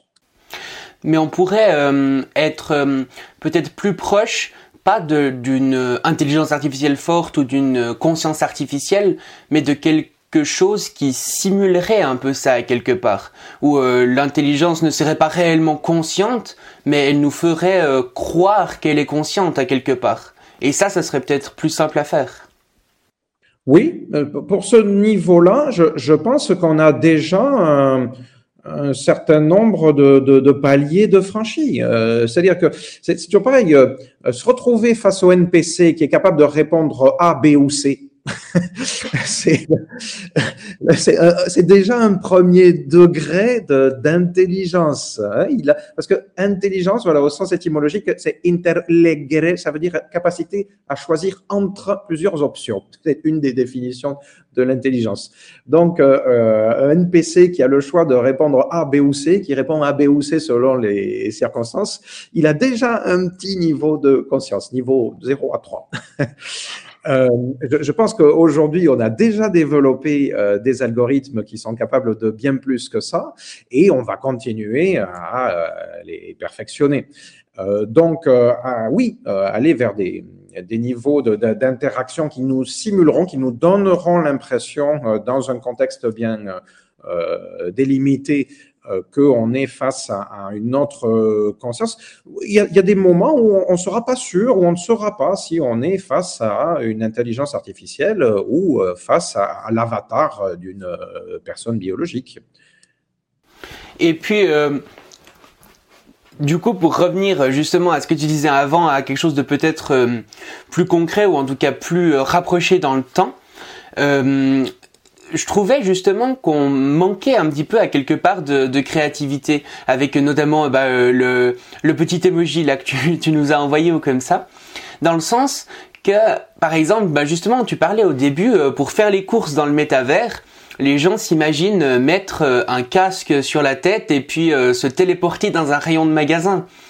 Donc j'ai l'impression que ça montre une sorte de, manque d'imagination parce que le métavers, euh, à l'intérieur du métavers, tout est possible à quelque part. Il n'y a pas, a pas réellement de limite euh, physique, de limite de, oui, de, loi de la physique qui ferait que certaines choses seraient impossibles. Mais pourtant, dans les, dans les, dans les premiers projets qui, qui sont en train de se développer, j'ai l'impression que finalement on reprend beaucoup beaucoup de, de ces limites alors qu'on pourrait développer probablement d'autres idées quoi. Oui, mais il me semble en même temps que c'est à peu près inévitable. Et euh, bon, sans doute pour plusieurs raisons. Je sais pas, j'en vois rapidement deux. Euh, d'une part, euh, quand on est en recherche de créativité, ben, en général, on est quand même un, peu contraint de partir de ce qu'on connaît. Et simplement, on, commence à faire joujou avec les nouvelles briques qui sont mises à disposition par une nouvelle interface.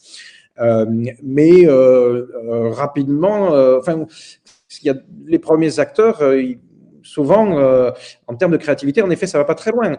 Je sais pas, je, je, je vois mes, mes, mes enfants qui jouent à, à, Minecraft, par exemple, et je, je, suis sceptique un peu euh, en découvrant que euh, quantité de, de, de YouTubers, ou, enfin, ou simplement de, de, de, gens qui jouent, qui développent des univers euh, Minecraft, euh, ces derniers temps, ont recréé, par exemple, à peu près la totalité des, des dessins animés, enfin, de quantité et quantité de choses préexistantes, et on fait simplement que les reproduire euh, sur ce nouveau support. Euh, ça a différentes raisons. Par exemple, c'est plus facile. Ben justement, il n'y a pas l'effort de créativité euh, à faire. Et puis, il y a une autre dimension euh, qui me semble pouvoir l'expliquer. C'est que on s'adresse toujours à un public. Or, le public en question, il y a quand même besoin, pour différentes raisons, qu'il s'adapte progressivement euh, au nouvel univers dans lequel on lui propose euh, de venir. Et donc, il faut quand même qu'il y ait un minimum de choses qui soient familières. Si on développe la nouvelle interface et qu'on est complètement, complètement euh, dépaysé, qu'on a l'impression de pas, d'avoir aucun repère, eh bien, je, je pense que une très large majorité de tous les publics euh, vont avoir du mal à, à y accéder. Il va vraiment y avoir que les, les, les, les, les nerds qui vont avoir envie euh, d'aller découvrir euh, ce, nouvel univers absolument euh, différent. Euh, et justement, peut-être parce qu'eux cherchent à fuir euh, un univers qui les intéresse pas, qui n'est pas fait pour eux, je sais pas quoi. Et, et, donc, ils vont, eux, aller faire cet effort-là. Mais la grande majorité des, des gens vont, vont pas fonctionner de cette manière-là. Et là aussi, je peut-être que la manière dont a été développé l'Internet euh, peut servir à, Imaginez comment ça va pouvoir se faire. C'est-à-dire que, je sais pas, dans un premier temps, on regardait comment était structuré, disons, le, un, journal sur Internet. Et dans un premier temps, le journal sur Internet était à peu près une copie conforme, et d'ailleurs, ils n'ont pas tellement, tellement changé de ce qu'étaient les journaux papier avec des colonnes, des articles en, colonnes, plusieurs colonnes, des titres, des rubriques, etc. Structurés complètement de la manière euh, euh, dont étaient structurés, dont sont toujours structurés la plupart des, journaux papier. Euh, petit à petit, on, a développé des, outils ou des éléments d'interface différents.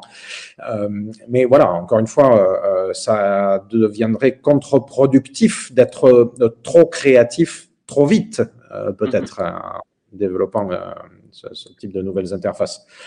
Donc voilà, je suppose que les, à la fois par, par contrainte intellectuelle d'un côté et euh, euh, par nécessité liée au, on peut le dire comme on veut, hein, au public, au marché, etc.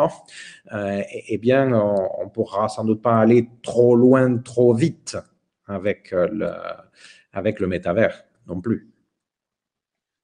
Mais après, tu as raison. Hein, euh, déjà que l'Internet euh, permet tout un ensemble de, de fonctionnements euh, nouveaux dans des domaines très, très, très divers, on peut imaginer que le métavers en permettra encore davantage. Mhm. Oui, c'est un peu un peu la même chose, par exemple euh, avec euh, la, propriété privée, etc. Notamment bah, avec les NFT ou toutes ces choses, on voit de plus en plus de gens qui euh, achètent des terrains virtuels ou créent des magasins virtuels, etc. Où finalement on pourrait créer un monde presque affranchi de, de, toutes ces choses, mais où finalement on reproduit un petit peu notre monde avec bah, ses défauts et ses qualités du coup.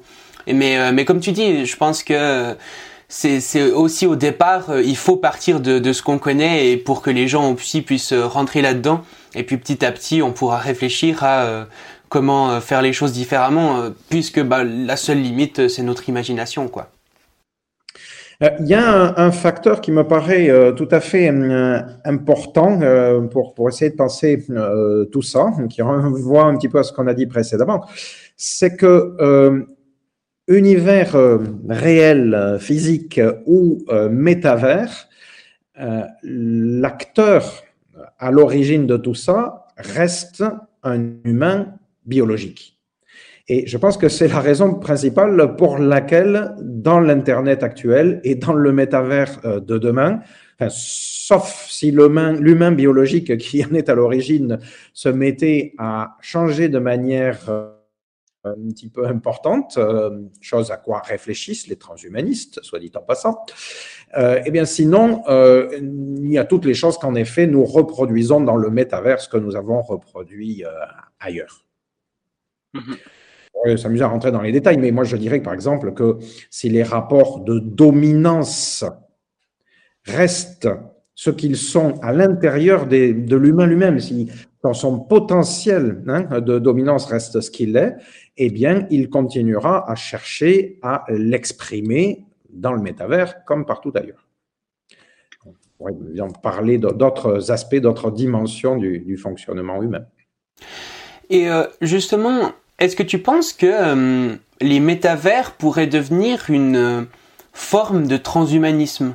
Dans le sens que ben aujourd'hui beaucoup de choses sont impossibles à l'humain par ses euh, limites euh, physiques, etc., mais que finalement elle pourrait devenir peut-être euh, accessible ben, déjà à travers ben, des implants neuronaux, plein de choses qu'imaginent les transhumanistes, mais peut-être aussi justement à travers ces métavers?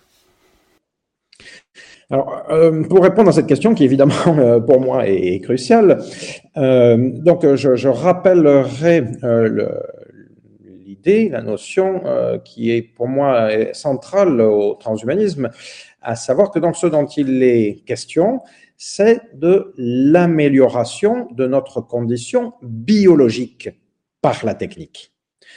Pas que par la technique, hein, parce que euh, je, rappelle aussi quand même, les transhumanistes ne renoncent pas du tout à euh, améliorer les choses par euh, la culture, les arts, l'éducation, la loi, que sais-je. donc tout ça reste éminemment d'actualité, mais les transhumanistes considèrent que différentes techniques peuvent nous permettre d'améliorer encore considérablement les choses et euh, améliorer euh, les choses justement euh, sur des points que les, autres facteurs d'amélioration, ce que je viens de citer, finalement n'ont pas réussi à améliorer fondamentalement jusqu'à présent, ou par rapport auxquels ces, modes d'amélioration ont fini par rencontrer des, obstacles qui semblent insurmontables. Hein. je fais partie des gens qui ouais, se désole, je pense que je suis pas tout à fait tout seul, du fait que euh, au XXIe siècle, euh, avec toute l'accumulation de savoir, de, de, culture, de philosophie, de tout ce qu'on veut, euh, mais aussi d'éducation, de loi, de connaissances, etc., et, et, bien euh, notre monde soit encore capable des, des pires atrocités euh, de, de, de guerres civiles dans lesquelles sont commis les actes de torture les, les plus effroyables, de, de, rapports de dominance dans lesquels il faut qu'un État ou, ou, une nation ou que sais-je euh, s'impose euh, par rapport aux, autres et, qu'on cherche, on soit là encore à, se préoccuper de faire prédominer, euh, que sais-je, les, les, Chinois, les Américains, les, Turcs, les Grecs ou les Européens ou autres par rapport à telle ou telle autre euh, culture. Euh, personnellement, je, je trouve ça adolescent un terme que je pourrais utiliser pour dire immature, oui, en termes de, civilisation. Et euh, euh, je, crains que la raison de cette immaturité euh, soit quelque part à chercher profondément dans notre biologie. Alors, les transhumanistes réfléchissent à la manière dont les uns les autres, individuellement, est-ce que chacun pourrait arriver à essayer d'améliorer euh, cet état de fait. Et aussi, peut-être curieux que ça puisse paraître, euh, une perspective comme le métavers, ou les univers persistants en général, euh, eh bien, il recèle peut-être quelques, quelques pistes, disons. Alors, on peut s'amuser, essayer de, de, réfléchir à quelles pourraient être ces pistes. Comment est-ce que le fait de vivre dans un métavers pourrait nous aider à améliorer notre biologie jusqu'à avoir des conséquences euh, sur notre comportement euh, et nos, relations euh, sociales, etc. Une manière de, commencer à réfléchir à, ça, peut-être de constater que on utilise déjà la réalité virtuelle pour essayer de faciliter les choses à des personnes qui ont de graves difficultés, euh, par exemple, de relations sociales, ou euh, qui ont euh, des difficultés psychologiques d'ordre divers. Par exemple, des personnes qui souffrent d'agoraphobie ou encore qui souffrent de, de, de vertiges liés vraiment à la, à la hauteur, à la, qui, qui n'arrivent pas à monter sur une chaise, par exemple.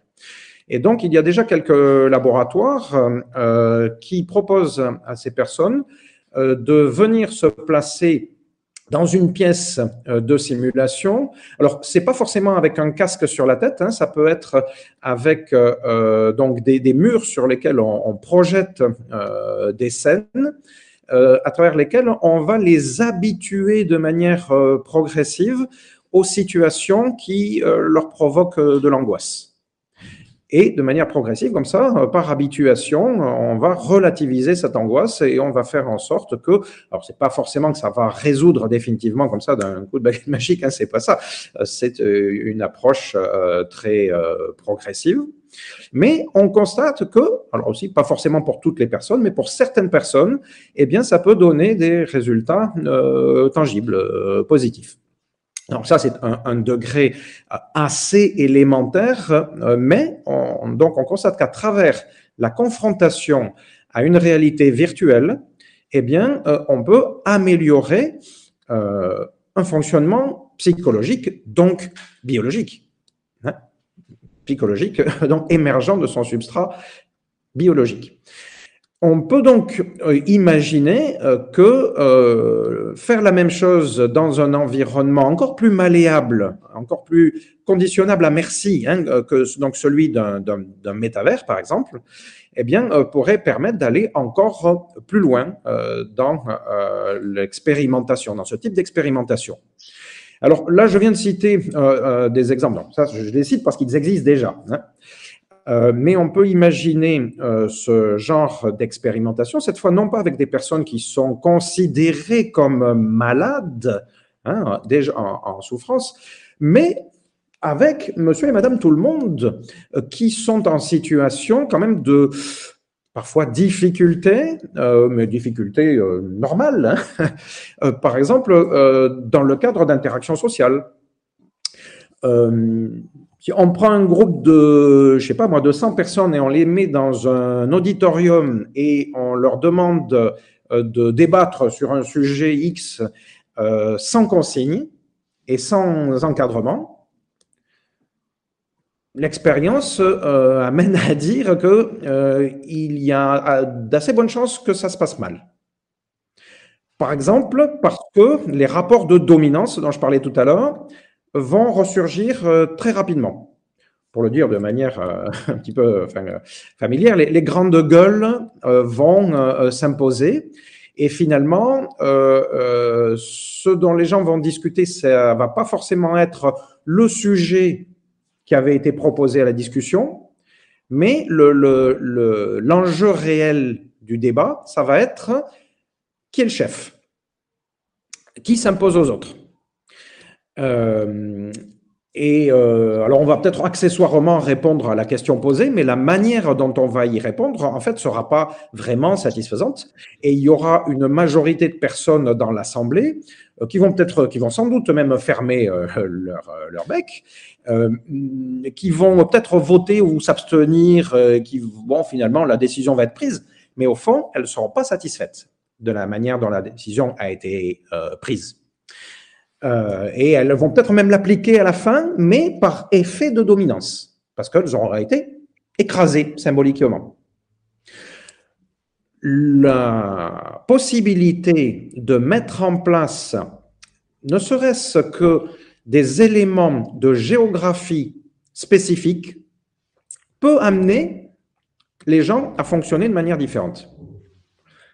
Euh, n'importe qui a fait, qui, a fait un petit peu de, psychologie de, groupe, n'importe quel prof, j'ai été enseignant pendant une dizaine d'années, euh, sait que euh, il ne se passe pas la même chose. Prenons cet exemple-là dans une salle de classe, selon que les tables sont rangées en barre les unes derrière les autres avec un prof installé sur une estrade. Euh, que si euh, elles sont euh, installées, ces tables, regroupées par exemple par groupe de deux ou de quatre avec des élèves qui se regardent les uns les autres par groupe de quatre ou six, ou si les tables sont en cercle par exemple, ou même en carré, où tout le monde, toute la classe regarde toute la classe et où il n'y a plus exactement de, de, de, haut et de bas ou de, de, tête, disons, et de pieds euh, de, la classe, etc. Et euh, ce qui est exprimé et les rapports entre les personnes qu'on met dedans, donc des élèves par exemple, euh, eh bien, sont modifiés par cette disposition. Donc ça, c'est un exemple banal, encore une fois, de très existant. mais dans une salle de classe ou dans un auditorium, les possibilités de disposition sont limitées. Hein, les, profs passent du temps à faire tourner des tables, des chaises. Tout le monde a vécu ça, je pense, quelque part à un certain moment dans, sa vie. Euh, bon, fait partie de la socialisation, hein, d'ailleurs, le moment où, on range et où on dérange et on re-range les, chaises et les tables. euh, dans un univers euh, donc euh, virtuel, on va dire, dans un, dans un, un, un métavers, eh bien, il n'y a plus de limite à la possibilité de disposer les gens et les choses. On peut les empiler en ringuette, on peut faire une colonne les uns sur les autres, euh, personnes, 20 personnes les uns sur les autres, ou euh, on peut faire des gens qui sont en train de circuler en permanence comme s'ils étaient des atomes dans un nuage euh, gazeux. On peut imaginer absolument tout ce qu'on veut comme disposition géographique. Et ça a des impacts sur les interactions. par exemple, donc je disais au début que j'ai eu l'occasion, il y a je ne sais plus combien d'années de, ça, maintenant plus de plus de dix ans, d'expérimenter des relations professionnelles à travers des, petits métavers, donc des, des espaces 3D. Euh, Alors, à l'époque, on n'avait pas de casque euh, sur la tête, mais rapidement, on se rendait compte qu'en étant euh, focalisé sur son écran, eh bien, on était amené à faire joujou avec son avatar, pas seulement de manière maîtrisée, mais parfois de manière spontanée et qu'il y avait des choses qui euh, se reproduisaient ou euh, qu'il y avait des choses qui étaient, euh, comment dire, possibles. Il était possible de moduler certains éléments dans les, dans les, réactions. Hum, je prends comme exemple, je dis, personnellement, je sais pas, c'est mon côté un peu méditerranéen, j'ai tendance, quand je suis en communication avec quelqu'un en physique, de, de me rapprocher de la personne. Et ça m'est facile de, de mettre une main sur l'épaule, de, de toucher. Des fois, quand je, je, j'interpelle la personne, je peux le, vraiment la, toucher, la toucher au torse, tu vois, quelque chose comme ça il y a des personnes qui supportent pas ça. Il y a, des personnes, et puis il y a des cultures aussi, hein, dans lesquelles, quand on échange, on est à un mètre, un mètre cinquante, deux mètres l'un de l'autre. Il n'est pas question de se rapprocher. En psychologie, là aussi, il y a la, notion de, sphère d'intimité. Et euh, donc, il y a des personnes qui ont des sphères de protection comme ça plus larges euh, que d'autres et qui se sentent quasiment euh, agressées pour, si on se rapproche de plus d'un mètre d'elles. Dans le cadre d'une relation euh, euh, virtuelle, si on ne dit rien, eh bien, on constate, j'ai constaté que le même type de comportement se reproduise même à travers des avatars.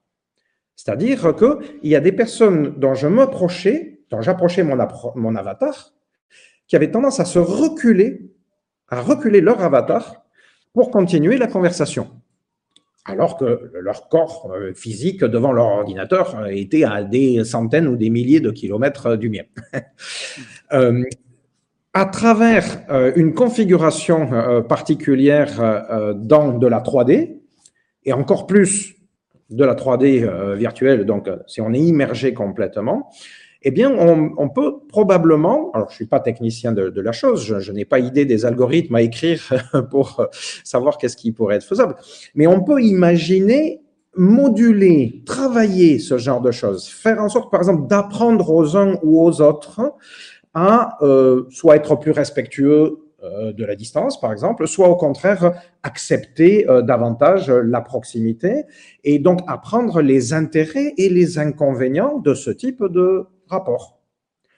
Voilà un exemple très, très, très concret par lequel euh, je peux imaginer euh, que le, métavers et tout ce qu'on pourra arriver à développer dans le métavers euh, serait susceptible d'avoir une influence sur nos comportements et sur nos relations sociales.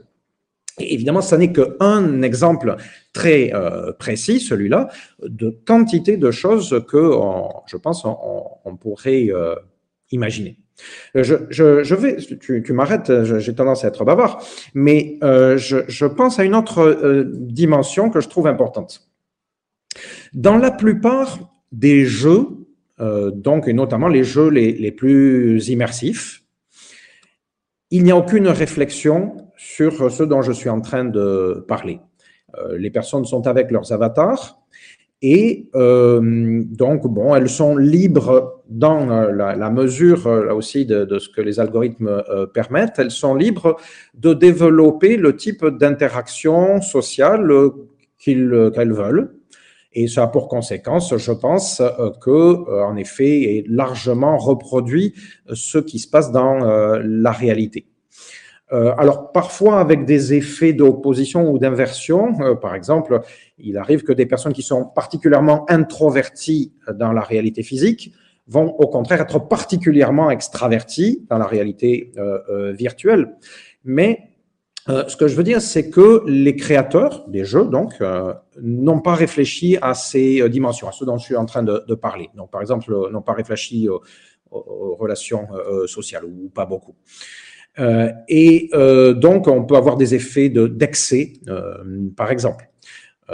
bon, je sais pas, ça peut être de l'agressivité, ça peut être de la violence à travers les avatars, par exemple.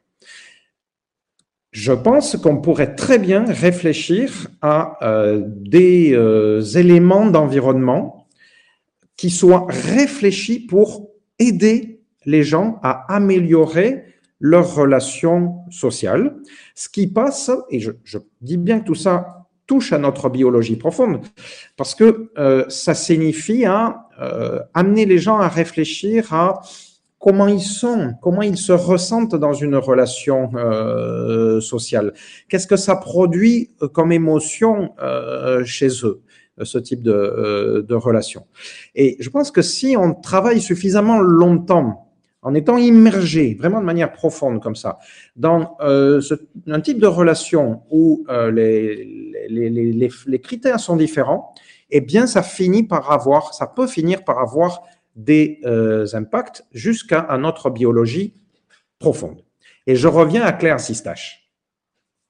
Claire Sistache, l'artiste dont j'ai parlé tout à l'heure, est artiste expérimentatrice en, en même temps.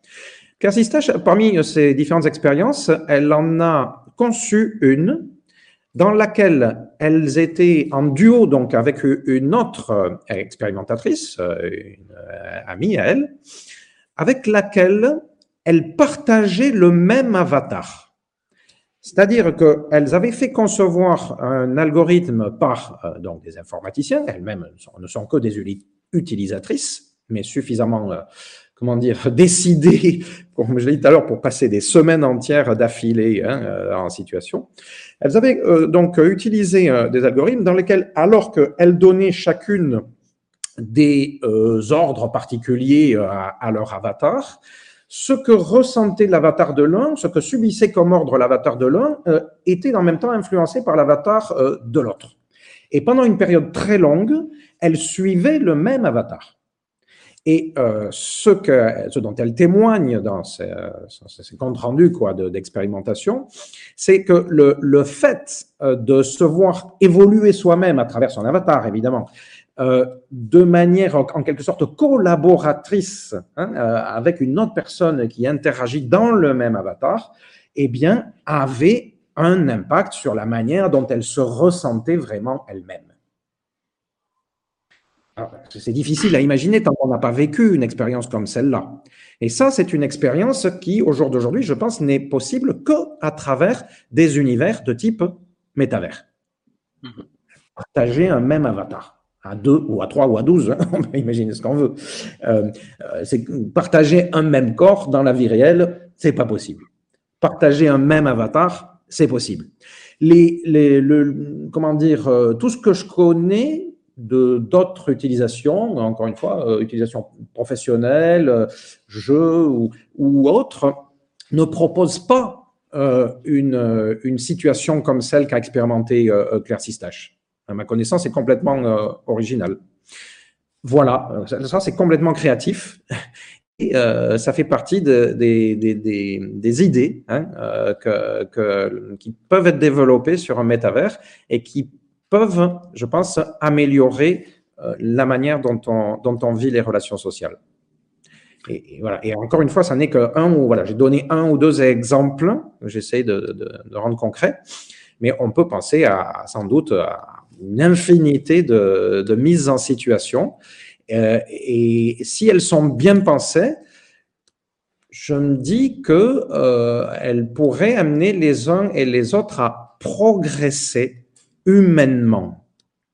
Hein, encore une fois, en termes de relations humaines, en termes d'empathie, par exemple. Euh, dans le cas euh, qu'a développé, dans l'expérimentation qu'a développé Claire Siestache, je pense que ça fait travailler l'empathie.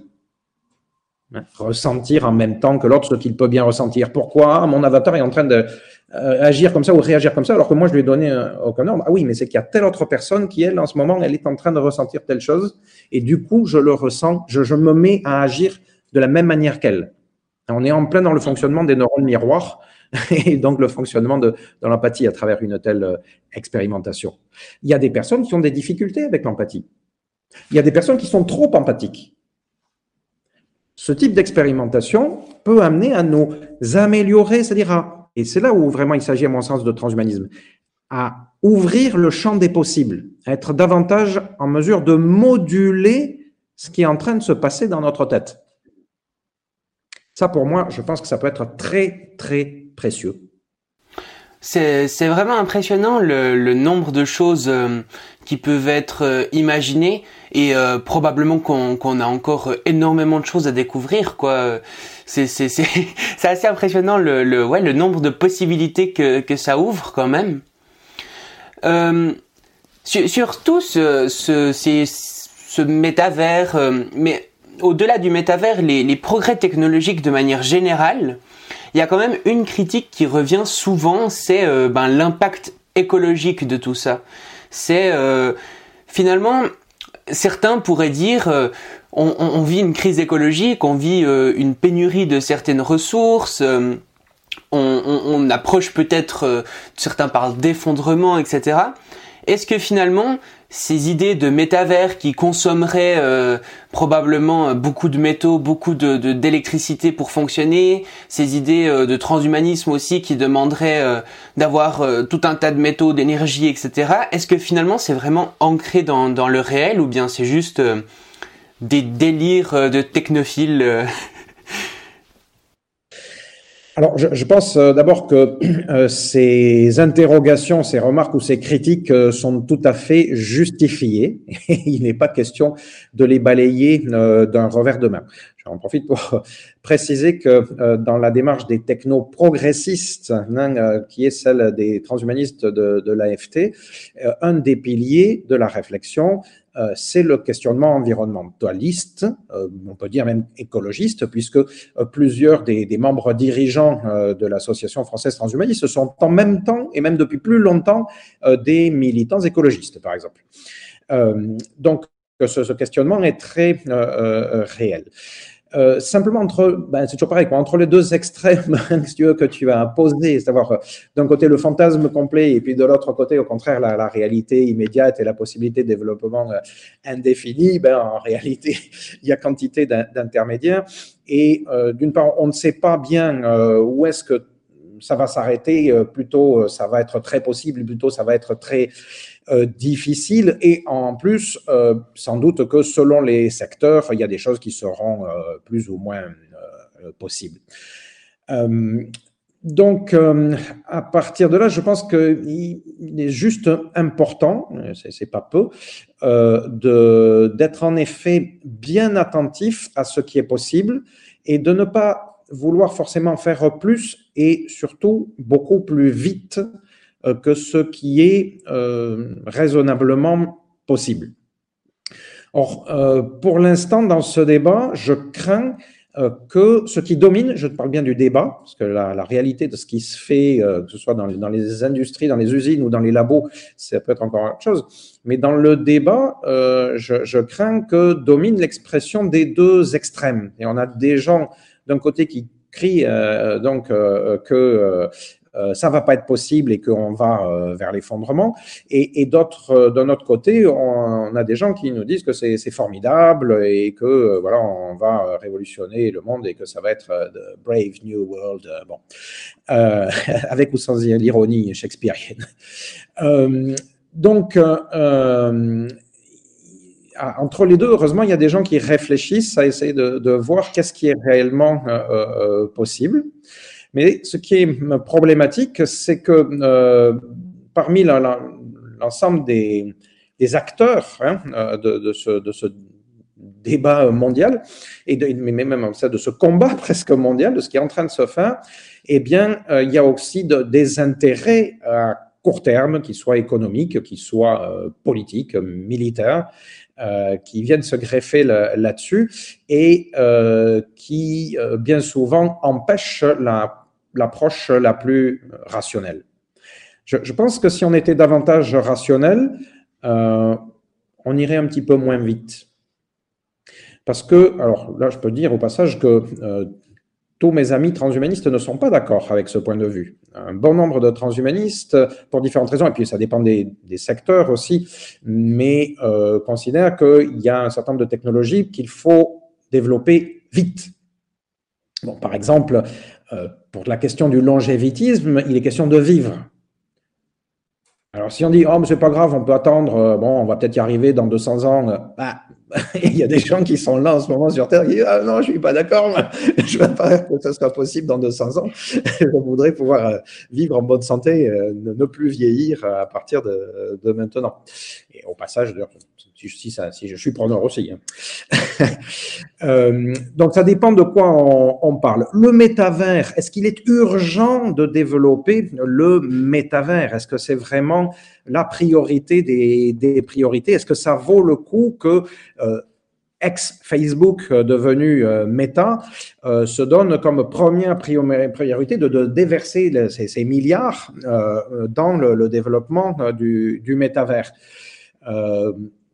C'est beaucoup plus discutable. en effet, pour les raisons euh, euh, que, tu, que tu as dit en termes de, problèmes environnementaux. À l'inverse, euh, je dirais, c'est pas parce que on, ne sera peut-être pas capable de reproduire l'univers entier, même des, le, multivers, des, univers parallèles par milliards, parce qu'à un moment donné, en effet, en termes de matières premières et d'énergie, ça va pas le faire ça n'est pas pour ça que le concept de métavers n'est pas possible et qu'il n'est pas intéressant. C'est-à-dire que euh, ben, si on n'est pas finalement capable de développer le, métavers maximal, eh bien, on sera peut-être capable de développer des petits métavers, des univers euh, persistants. Déjà, il en existe. Et euh, peut-être qu'on peut simplement arriver à établir un équilibre entre l'énergie et les matières premières dont nous disposons, et puis le développement euh, technologique, un certain niveau de développement technologique. Et ceci, c'est vrai pour le métavers et c'est vrai pour n'importe quel type de technologie. Donc, c'est vrai euh, pour le développement pensé par le transhumanisme en général. Et je vais pousser encore un petit peu le bouchon en disant quelque chose qui peut paraître provocateur à certains, mais qui, à mon avis, n'est pas provocateur. À savoir que le développement de ce type de technologie n'est pas complètement impensable, même dans un contexte de décroissance ah, quoi, comment?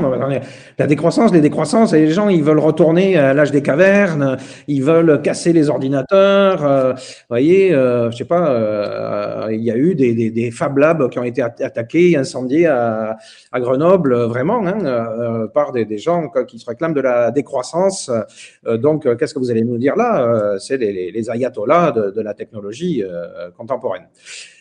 Je pense qu'en réalité, là aussi, si on réfléchit à ce qui se fait ou ce qui peut se passer ou la manière dont les choses peuvent se passer vraiment, euh, c'est pas si caricatural euh, que ça et, les choses peuvent se, se passer de manière différente. C'est-à-dire que moi, je considère que en effet, il se peut que, ne serait-ce que pour certaines matières premières, à un moment donné, le développement technologique rencontre un mur ou en tout cas soit considérablement euh, euh, freiné. Et donc, finalement, certains des développements technologiques auxquels on pense aujourd'hui ne soient pas possibles, voire euh, pire, ou voire même que on soit obligé d'en rabattre même déjà par rapport à ce qu'on fait aujourd'hui. C'est-à-dire qu'on soit obligé de développer, mais à des niveaux inférieurs, en termes en tout cas, encore une fois, de, matières premières et, et d'énergie. Ça n'est pas pour autant que les principes de ces technologies seront à, jeter. On peut imaginer arriver à les développer, euh, donc encore une fois, soit à des niveaux moindres, soit avec des infrastructures différentes. C'est-à-dire que souvent, dans l'histoire, il est apparu que les contraintes matérielles nous aient poussé, poussé l'humanité et les humains à faire preuve d'un petit peu plus d'intelligence et donc à trouver des, solutions de, souplesse, hein, euh, euh, là où, la force brute euh, ne, suffisait plus. De, mon point de vue, la soi-disant loi de Moore est morte depuis déjà plusieurs années. D'abord, Gordon Moore avait lui-même conçu la notion de mur de Moore, donc, pour une raison toute simple, c'est que réduire la, finesse de gravure dans, dans du silicium, ça a forcément une limite. À partir d'une certaine finesse, il commence à y avoir des, effets quantiques qui font que les, les électrons vont plus là où on veut qu'ils aillent. Et même euh, trouver des astuces. Alors, c'est ce qu'on a commencé à faire d'ailleurs. On a essayé de trouver des astuces, par exemple, ces derniers temps, de plus en plus, enfin, à nouveau, plus exactement, on entend parler de, de gravure 3D, par exemple, hein, euh, pour euh, essayer de, de résoudre ce, ce problème-là. Et puis, bon, il y a différentes euh, pistes, que ce soit l'informatique quantique ou l'informatique à base d'ADN, etc pour essayer de trouver d'autres euh, solutions. Mais ça n'empêche pas euh, que on, a quand même, on s'est quand même retrouvé face à un mur et on, essaie de trouver d'autres euh, solutions pour voilà, permettre à notre intelligence de, de, se déployer. Donc je pense, je le redis, que même une situation de décroissance euh, ne fera pas forcément, je l'espère bien, disparaître notre intelligence et donc notre capacité à développer des technologies qui relèvent du transhumanisme, c'est-à-dire qui peuvent améliorer notre biologie hein, de manière à aller chercher plus d'harmonie, si ce n'est de, de, bonheur, euh, etc. Euh, donc voilà, hein, pour essayer de, de, revenir à ce questionnement écologiste, on peut dire, on est loin d'avoir trouvé toutes les solutions. Euh, il, y a un certain nombre de choses dramatiques qui sont en train de, se passer. Mais je pense aussi, par exemple, dans toute cette réflexion, enfin, on sort sans doute, on s'éloigne hein, de la question du métaverse, euh, mais euh, un, argument dont j'ai l'impression qu'il est rarement mis en avant consiste à dire que ça ne fait finalement que très très peu de temps à l'échelle de l'histoire qu'on se préoccupe d'écologie. Et donc, il n'est pas étonnant euh, que euh, jusqu'à présent, on ne soit pas encore arrivé à faire grand-chose. Mais d'un autre côté, si encore une fois on, regarde l'évolution euh, avec un petit peu de, recul, eh bien, on peut se dire qu'au contraire, on a commencé à mettre des choses en place qui sont relativement significatives. Et donc, sans doute que, bon, mais par inertie, euh, les catastrophes vont continuer à s'accumuler pendant un certain temps, parce que freiner, hein, je veux dire, le, le, le, bateau ou l'iceberg, enfin le bateau plutôt de, de l'humanité, euh, c'est difficile, on l'arrête pas comme ça du jour au, lendemain. Donc sans doute que encore un bon nombre de catastrophes euh, vont avoir lieu, mais ça n'empêche pas en même temps qu'on a commencé à rétro-pédaler ou à essayer d'orienter différemment le, le paquebot. Euh, et, donc, euh, en tout cas pour certains, enfin voilà, il y a, certains domaines euh, pour lesquels euh, les catastrophes euh, en cours, euh, on aura du mal à les, à les résorber. Hein. La, fonte des, banquises, la fonte des Icelandis au Groenland, etc., ça va avoir des effets sans doute, ça a peut-être bien déjà des effets irréversibles. Pour arriver à faire la glace se reconstituer, ça risque d'être plus compliqué que pour la faire fondre. Euh, mais euh, dans d'autres domaines, euh, eh bien, je, pense qu'on a déjà commencé à trouver des, des éléments de, de, solution. Donc, pour revenir maintenant au métavers, est-ce que donc c'est complètement fantasmatique ou est-ce que c'est complètement réalisable? Ben, Voilà, je, vais forcément opter pour une option intermédiaire. je pense que ce qui est important au final, c'est d'une part euh, donc, de, bien réfléchir à la priorité des choses. Moi, je pense qu'en effet, euh, Mark Zuckerberg pourrait, et il le fait, heureusement, il le fait, mais enfin, il pourrait mettre une part encore plus importante de ses sous, euh, par exemple, plutôt dans des questions de biologie. Je trouverais que ça serait plus euh, pertinent. Euh, que dans le développement du, métavers. Et il pourrait gagner autant de sous, hein, euh, si c'est ça qui continue à le préoccuper. Je pense que c'est plus trop ça qui continue à le préoccuper, mais euh, même par, par intérêt humain, par exemple, il pourrait mettre davantage de sous dans la biologie. et d'autre part, donc à part cette question d'ordre de, de priorité, je, pense euh, également que euh, on peut se, dire que la question euh, du, métavers, elle recèle sans doute un certain nombre de choses qui sont valables. Donc, au moins théoriquement, on doit s'y intéresser. Et en effet, il est intéressant d'y mettre au moins quatre sous, puisqu'on a, on commence à avoir la technologie pour le, pour le développer. Donc, c'est intéressant de l'expérimenter et euh, voilà, d'ouvrir les choix. Je, suis, comment dire, euh, euh je ne suis, pas du tout dans le tutorien, je suis rarement dans le, dans le tutorien. Encore une fois, c'est essentiellement une, question de, priorité. Il faut quand même exploiter, puisque maintenant, ça va être fait, ça commence à être fait. Mais il faut réfléchir de manière, j'aimerais bien le, plus intelligente possible à ce que on va pouvoir faire avec ce métavers. Et le plus intelligent possible, à mon avis, c'est pas seulement que de développer, euh, que sais-je, du, porno 3D euh, ou, euh, ou du, juste de, de l'entertainment 3D ou, ou, de la pub 3D ou de la propagande autoritariste 3D, hein, parce qu'on peut imaginer, enfin je suis persuadé, j'en sais rien, mais je suis persuadé que des gouvernements, par exemple, qui fonctionnent de manière autoritaire, pour pas dire totalitaire, s'intéressent à la perspective du métavers euh, et, chercheront à l'utiliser euh, à leur profit. J'espère qu'on sera plus intelligent que tout ça. Hmm.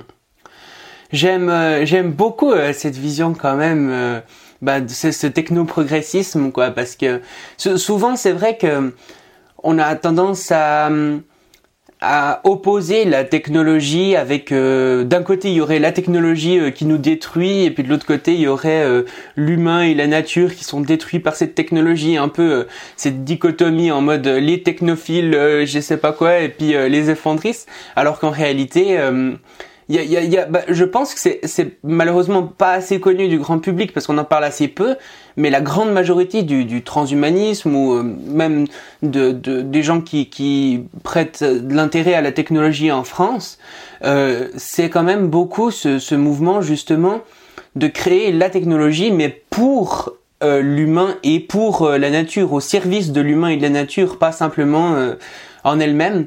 Et, euh, et ouais, je pense que, que c'est là euh, la, la, clé pour le futur, quoi. Euh, moi, je, me réfère au discours des paléoanthropologues.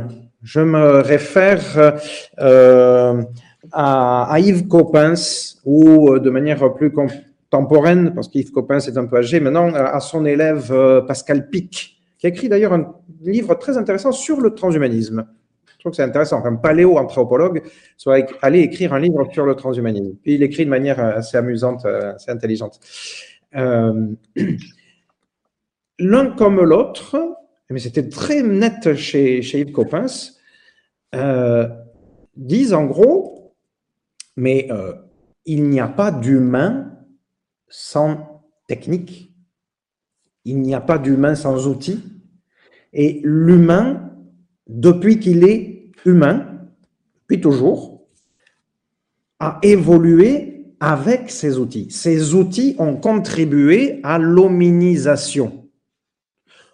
C'est quelque chose qu'on rappelle régulièrement dans différentes euh, conférences, etc. À chaque fois qu'on est amené à parler de un peu qu'est-ce que c'est le, le transhumanisme. Et le transhumanisme se base sur une réflexion qui s'appelle l'anthropotechnie c'est-à-dire hein, l'idée que le développement technique et l'anthropo, donc l'humain, euh, ils fonctionnent de pair. Euh, l'humain est apparu, je veux dire, de Australopithèque, il est devenu humain euh, pour euh, tout un ensemble de euh, raisons. Il y a des raisons climatiques, là aussi, il y a des raisons enfin, aléatoires en quelque sorte, mais également du fait de l'utilisation. L'utilisation sens strict. Dans l'utilisation, il y a outil. il y a le, fait donc qu'il fabrique des outils, euh, par exemple, et puis qu'il ait des pratiques technologiques. Le feu, la consommation cuite, l'alimentation cuite semble avoir joué un rôle crucial, par exemple dans l'assimilation des protéines et donc dans le développement du néocortex. Pourrait prendre euh, comme ça un bon nombre d'exemples. Euh, donc, opposer l'humain à la technique, d'après ce que nous disent les paléoanthropologues, c'est juste absurde. C'est simplement ne pas bien avoir compris qu'est-ce que c'est que l'humain. C'est avoir de l'humain une vision euh, qui, qui s'arrête, euh, c'est enfin, médiévale, quoi, j'ai envie de dire, hein, euh, comme si, ou, religieuse, hein, c'est-à-dire évidemment, si on considère que euh, euh, l'humain est apparu comme ça il y a à peu près 6000 ans, hein, bon, donc voilà, si on est dans une, une conception créationniste, euh, bon, évidemment, les choses sont différentes. Mais euh, si on est dans une euh, conception scientifique qui admet la théorie de l'évolution, alors opposer l'humain à, la technique est juste une absurdité. Hmm. Ben, écoute, j'ai encore plein de questions à te poser, mais je pense que ça fait un, moment quand même qu'on discute. donc, si ça te va, on arrête ici. Et puis, euh, du coup, si les gens veulent te retrouver peut-être sur Internet ou bien retrouver euh, les idées que tu développes, euh, où est-ce que je peux les renvoyer? Alors, le plus simple, c'est de se retrouver d'abord sur le site de l'Association française transhumaniste. Donc, pour ça, il suffit de taper transhumaniste, mais avec un S à la fin, transhumaniste au pluriel, parce qu'on conçoit que le transhumanisme, il est infiniment divers. Il n'y a pas un transhumanisme, dit-on. Il y a une très, très grande, une infinie variété de transhumanisme et de transhumanistes. Donc, euh, transhumaniste avec un, transhumaniste avec un S.com, euh, .com, comme ça, c'est comme ça. Euh, et, donc, euh, là, on, on, tombe déjà sur, depuis dix ans, maintenant plus de dix ans, je pense, une grande quantité de de, données, que ce soit des, textes, des vidéos, des podcasts, euh, etc. Euh, donc sur à peu près tous les, sujets euh, qui concernent le, transhumanisme. Et puis, si on, veut me joindre moi de manière directe, c'est facile également. sur le, site, on va trouver ici et là mon nom pour les articles que je signe. Et donc, il y a un lien vers ma fiche où il y a mon adresse Internet. Je pense c'est plus facile d'aller le chercher que je la dise là à, l'oral. Les gens auront qu'à la copier-coller ou même quasiment cliquer dessus. Euh, et puis, il y a l'adresse de contact de, l'association, euh, si les gens sont intéressés par, l'association. Donc, euh, même chose, ben, sur le site, il y a une page de contact, évidemment. donc, voilà, je pense que c'est la, meilleure manière pour retrouver, que ce soit moi ou toute l'activité de l'association française transhumaniste. Ok, parfait. Alors, euh, bah, je mettrai le lien du coup euh, bah, de l'association française Transhumanisme euh, ainsi que le lien de toutes les plateformes sur lesquelles je suis présent aussi en description. Et puis, bah, je te remercie d'être venu discuter un moment avec moi. C'était très intéressant. Et puis, à très bientôt. Avec plaisir pour une prochaine, si tu veux. merci encore.